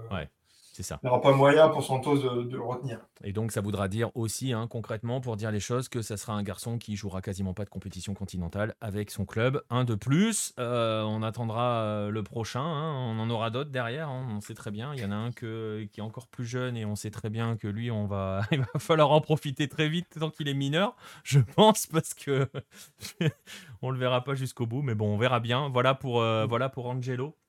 Euh, l'une des, des, dernières pépites sorties euh, de Santos. On vous invite hein, à suivre le Brasileiran. Pas forcément que pour Angelo, mais voilà, si ça doit vous donner l'occasion euh, de vous intéresser, faites comme Patrice qui suit Santos. Suivez Santos aussi parce que c'est toujours très intéressant ce que fait Santos dans, dans cette politique de jeunes.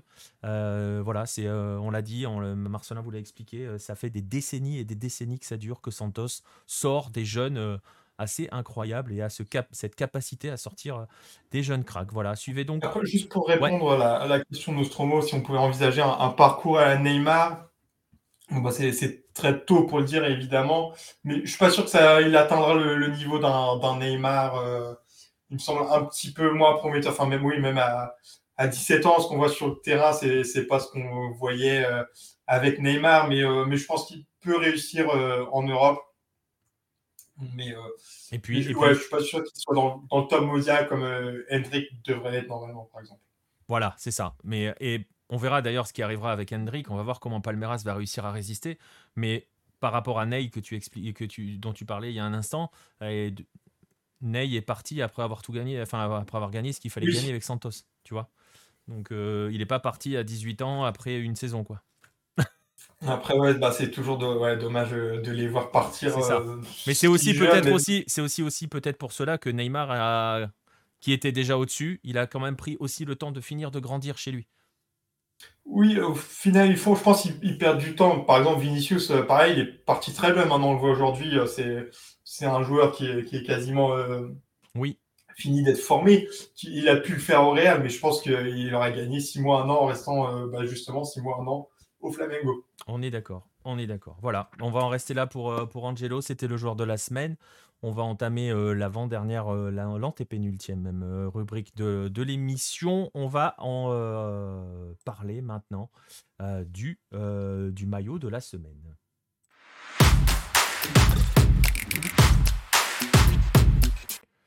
Et ce maillot va nous amener au Mexique. on va Hendrik a accepté son premier contrat.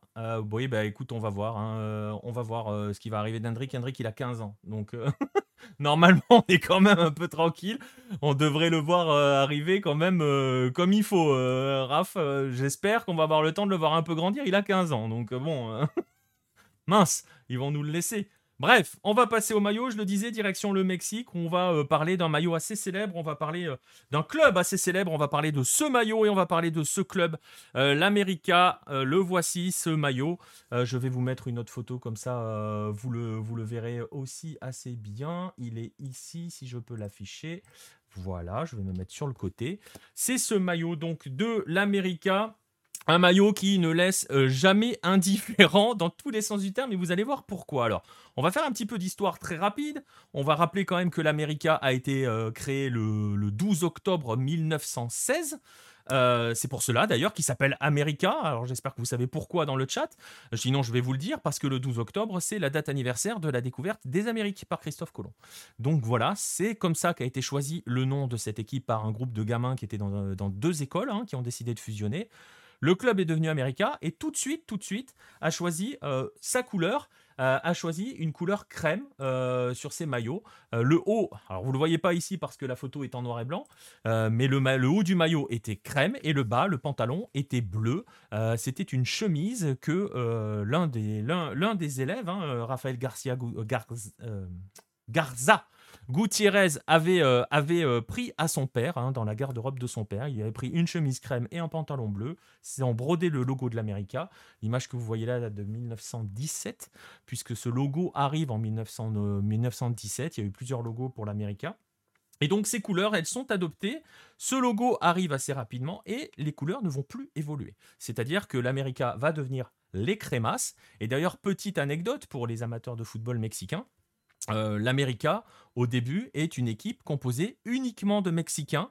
C'est l'équipe des Mexicains qui lutte contre les Espagnols, justement, parce que le championnat, les premières équipes du, des, championnats euh, mexicains sont avant tout des équipes d'immigrés espagnols. Donc l'América est le club des Mexicains qui s'oppose euh, aux, aux, Espagnols. Donc très longtemps, ils vont jouer avec ce maillot crème et un short bleu.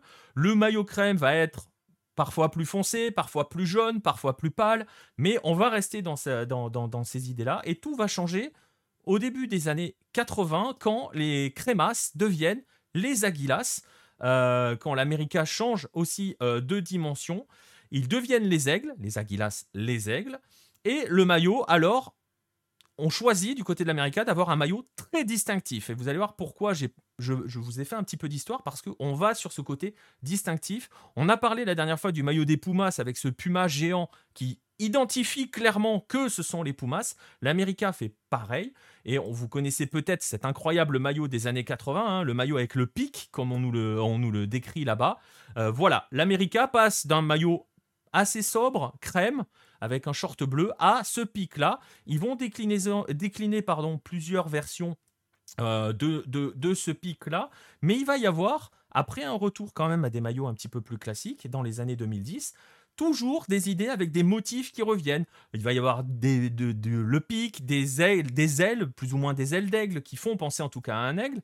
Et il va y avoir en 2008 un maillot particulier porté par son gardien. Euh, c'est pas celui-ci, c'est par Memo Ochoa. C'est sur la partie droite de l'écran. C'est un maillot qui euh, rend hommage à l'époque aux euh, Caballero Aguila, euh, les chevaliers aigles, qui sont des guerriers, des, guerriers aztèques, hein, qui sont un, comment dirais-je une classe particulière de l'infanterie de l'armée aztèque. C'est un hommage à, cela. Vous voyez aussi le lien entre l'histoire du pays euh, la notion d'aigle et, donc l'América. Et c'est ce maillot-là qui sert d'inspiration à celui que je viens de vous montrer et que vous voyez sur la partie gauche, toujours porté par Memo Ochoa 14 ans plus tard. Vous voyez qu'il n'a pas changé non plus. Euh, donc voilà. Et, et donc, tout cela alimente cette histoire-là. Toujours, on est toujours, on est vraiment au Mexique, toujours dans cette notion euh, de faire des références. Vous voyez plusieurs aigles qui sont dessinés sur ce maillot, euh, notamment autour du sponsor. Vous voyez ces guerriers aigles, et justement, ce guerrier aigle, le voici. Hein, c'est euh, voilà une, statue du guerrier aigle aztèque. Ce n'est pas un chapeau, c'est un crâne d'aigle hein, qui est au-dessus, autour de sa tête. Et donc, c'est ce maillot qui rend hommage à cela. Le voici donc, maillot que je vous ai montré qui est ici. Et, euh, et donc, voilà, ils sont partis sur, ce, sur cette identification-là, sur, sur le fait que l'América soit parfaitement identifié. On voit tout de suite que c'est un maillot de l'América. Et l'América pousse sur ces maillots jusqu'à jusqu'à continuer de nourrir euh, ce, ce qu'il déchaîne. Parce que l'América, je le disais, est un club euh, c'est blanc ou noir, d'où le maillot noir et blanc peut-être d'ailleurs. Euh, c'est-à-dire que soit vous aimez ce club, soit vous le détestez. On dit toujours au Mexique que euh, vous êtes supporter d'une équipe et vous détestez l'América. C'est un package. Ou alors vous êtes juste supporter de l'América. L'América est un club qui a choisi c'est un contexte particulier. Le Mexique, on avait fait un podcast sur, la notion de grand au pays. Euh, L'América joue un rôle. Chaque grand doit jouer un rôle dans cette, histoire. C'est une grande histoire, le football mexicain. C'est très scénarisé dans le, rôle que chaque équipe doit jouer. C'est d'ailleurs le, dans l'objet du, podcast pour cela qu'on a du mal à placer pour l'instant dans le paysage Tigres ou, ou les Rayados. Euh, euh, qu'est-ce que je voulais dire? Oui, voilà, j'ai vu ton message, Nostromo. Euh, et donc, l'América a choisi de jouer le rôle du grand méchant. L'América, c'est le club que l'on déteste. En 2005, l'équipementier, hein, Nike, avait sorti un maillot après une victoire face aux Pumas, sur lequel il y avait tout simplement écrit Odia Memas, déteste-moi davantage. L'América, aujourd'hui, c'est comme cela qu'il est décrit. C'est le club qu'il faut détester, ou alors le club que vous adorez. Et donc, il y a toujours ces critères pour un club comme l'América de garder la référence à l'histoire, de garder la référence là, vous le voyez avec les guerriers aztèques, mais je peux vous montrer euh, par exemple le maillot, euh, le maillot du centenaire. attendez, je vais vous enlever les images et je vais vous montrer ça. Euh, le maillot du centenaire qui est ici, qui était crème à l'époque avec l'ancien logo. l'ancien logo, voilà, le logo des premières années que vous voyez ici. voilà, ça c'est le maillot du centenaire, il est, il est, il est crème. Euh, il y a toujours cette référence à l'histoire et il y a toujours ce signe distinctif. L'América doit être identifiable euh, euh, à n'importe quel moment par son maillot.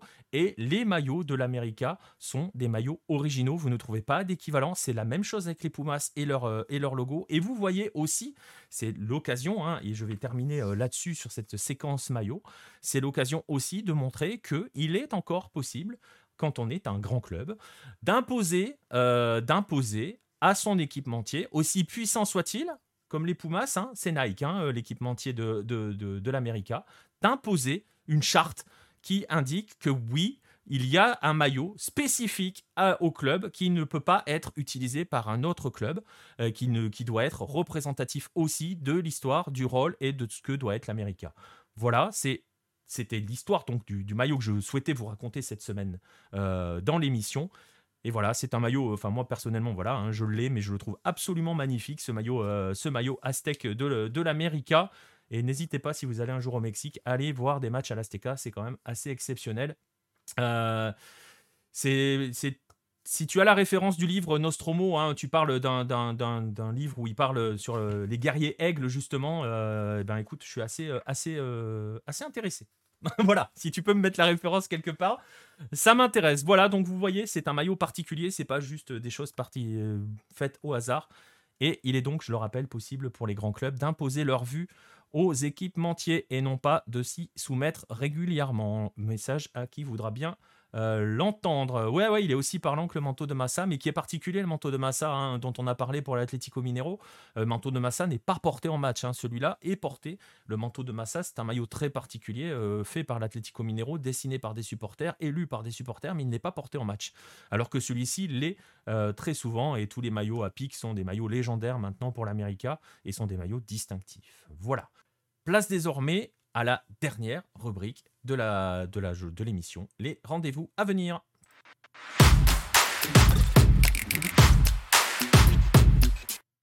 Et donc on termine euh, comme d'habitude avec les rendez-vous de la semaine. C'est une semaine de Copa Libertadores en Amérique du Sud avec notamment un Boca Corinthians très très lourd en histoire euh, qui se joue dans la nuit de mardi à mercredi à 2h30 ou encore un très intéressant Atlético Minero Independiente del Valle qui aura lieu le lendemain dans la nuit de jeudi à vendredi. Euh, surveillez les réseaux, je le disais à l'instant, non pas que pour le Golasso Hello, mais peut-être pour des lives. Il y a peut-être moyen qu'on fasse quelques lives, peut-être demain, peut-être jeudi. Mercredi, dans la nuit de mercredi à jeudi, c'est sûr que non.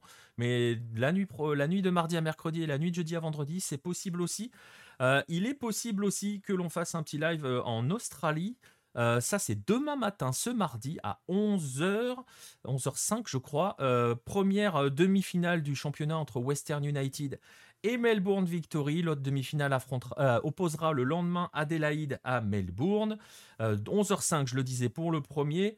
mercredi pour le deuxième et les matchs retour auront lieu samedi et dimanche car oui les demi-finales se jouent en aller-retour en Australie les demi-finales auront lieu le week-end prochain. À suivre aussi d'autres demi-finales au Mexique avec l'América dont je parlais il y a un instant qui affronte Pachuca d'un côté et l'Atlas qui de l'autre reçoit euh, les Tigres d'André-Pierre Gignac et Florian Tovin, demi-finale du Clausura mexicain. J'ai pas encore les dates, elles n'étaient pas là tout à l'heure. Je ne sais pas si elles, sont, euh, euh, si elles sont tombées depuis, mais ça va être en milieu de semaine pour les matchs allés et fin de semaine pour les matchs retour. Euh, généralement, c'est euh, nuit de mercredi à jeudi et nuit de jeudi à vendredi et la nuit du dimanche au lundi pour la suite. Euh, le petit live Boca Corinthians à 2h30, ça va être chaud. Hein. donc voilà, on va voir comment je vais pouvoir m'organiser. Je pense que je ferai un live à partir de minuit. Il y a un Bragantino Estudiantes, je crois. je crois que c'est demain. À suivre. Suivez sur les réseaux sociaux, je l'indiquerai de toute façon. Suivez-nous sur le Discord et je l'indiquerai aussi. J'étais au week-end prochain, euh, finale du championnat d'Argentine entre Boca encore et euh, Tigre, pas Tigres, Tigre, le, club argentin. Euh, ça sera dimanche soir. T'as un petit rendez-vous brésilien, je crois, Marcelin, à nous, à nous proposer. Oui, juste un match, mais pas n'importe lequel, puisque c'est Corinthians Sao Paulo, donc dimanche à, 21h.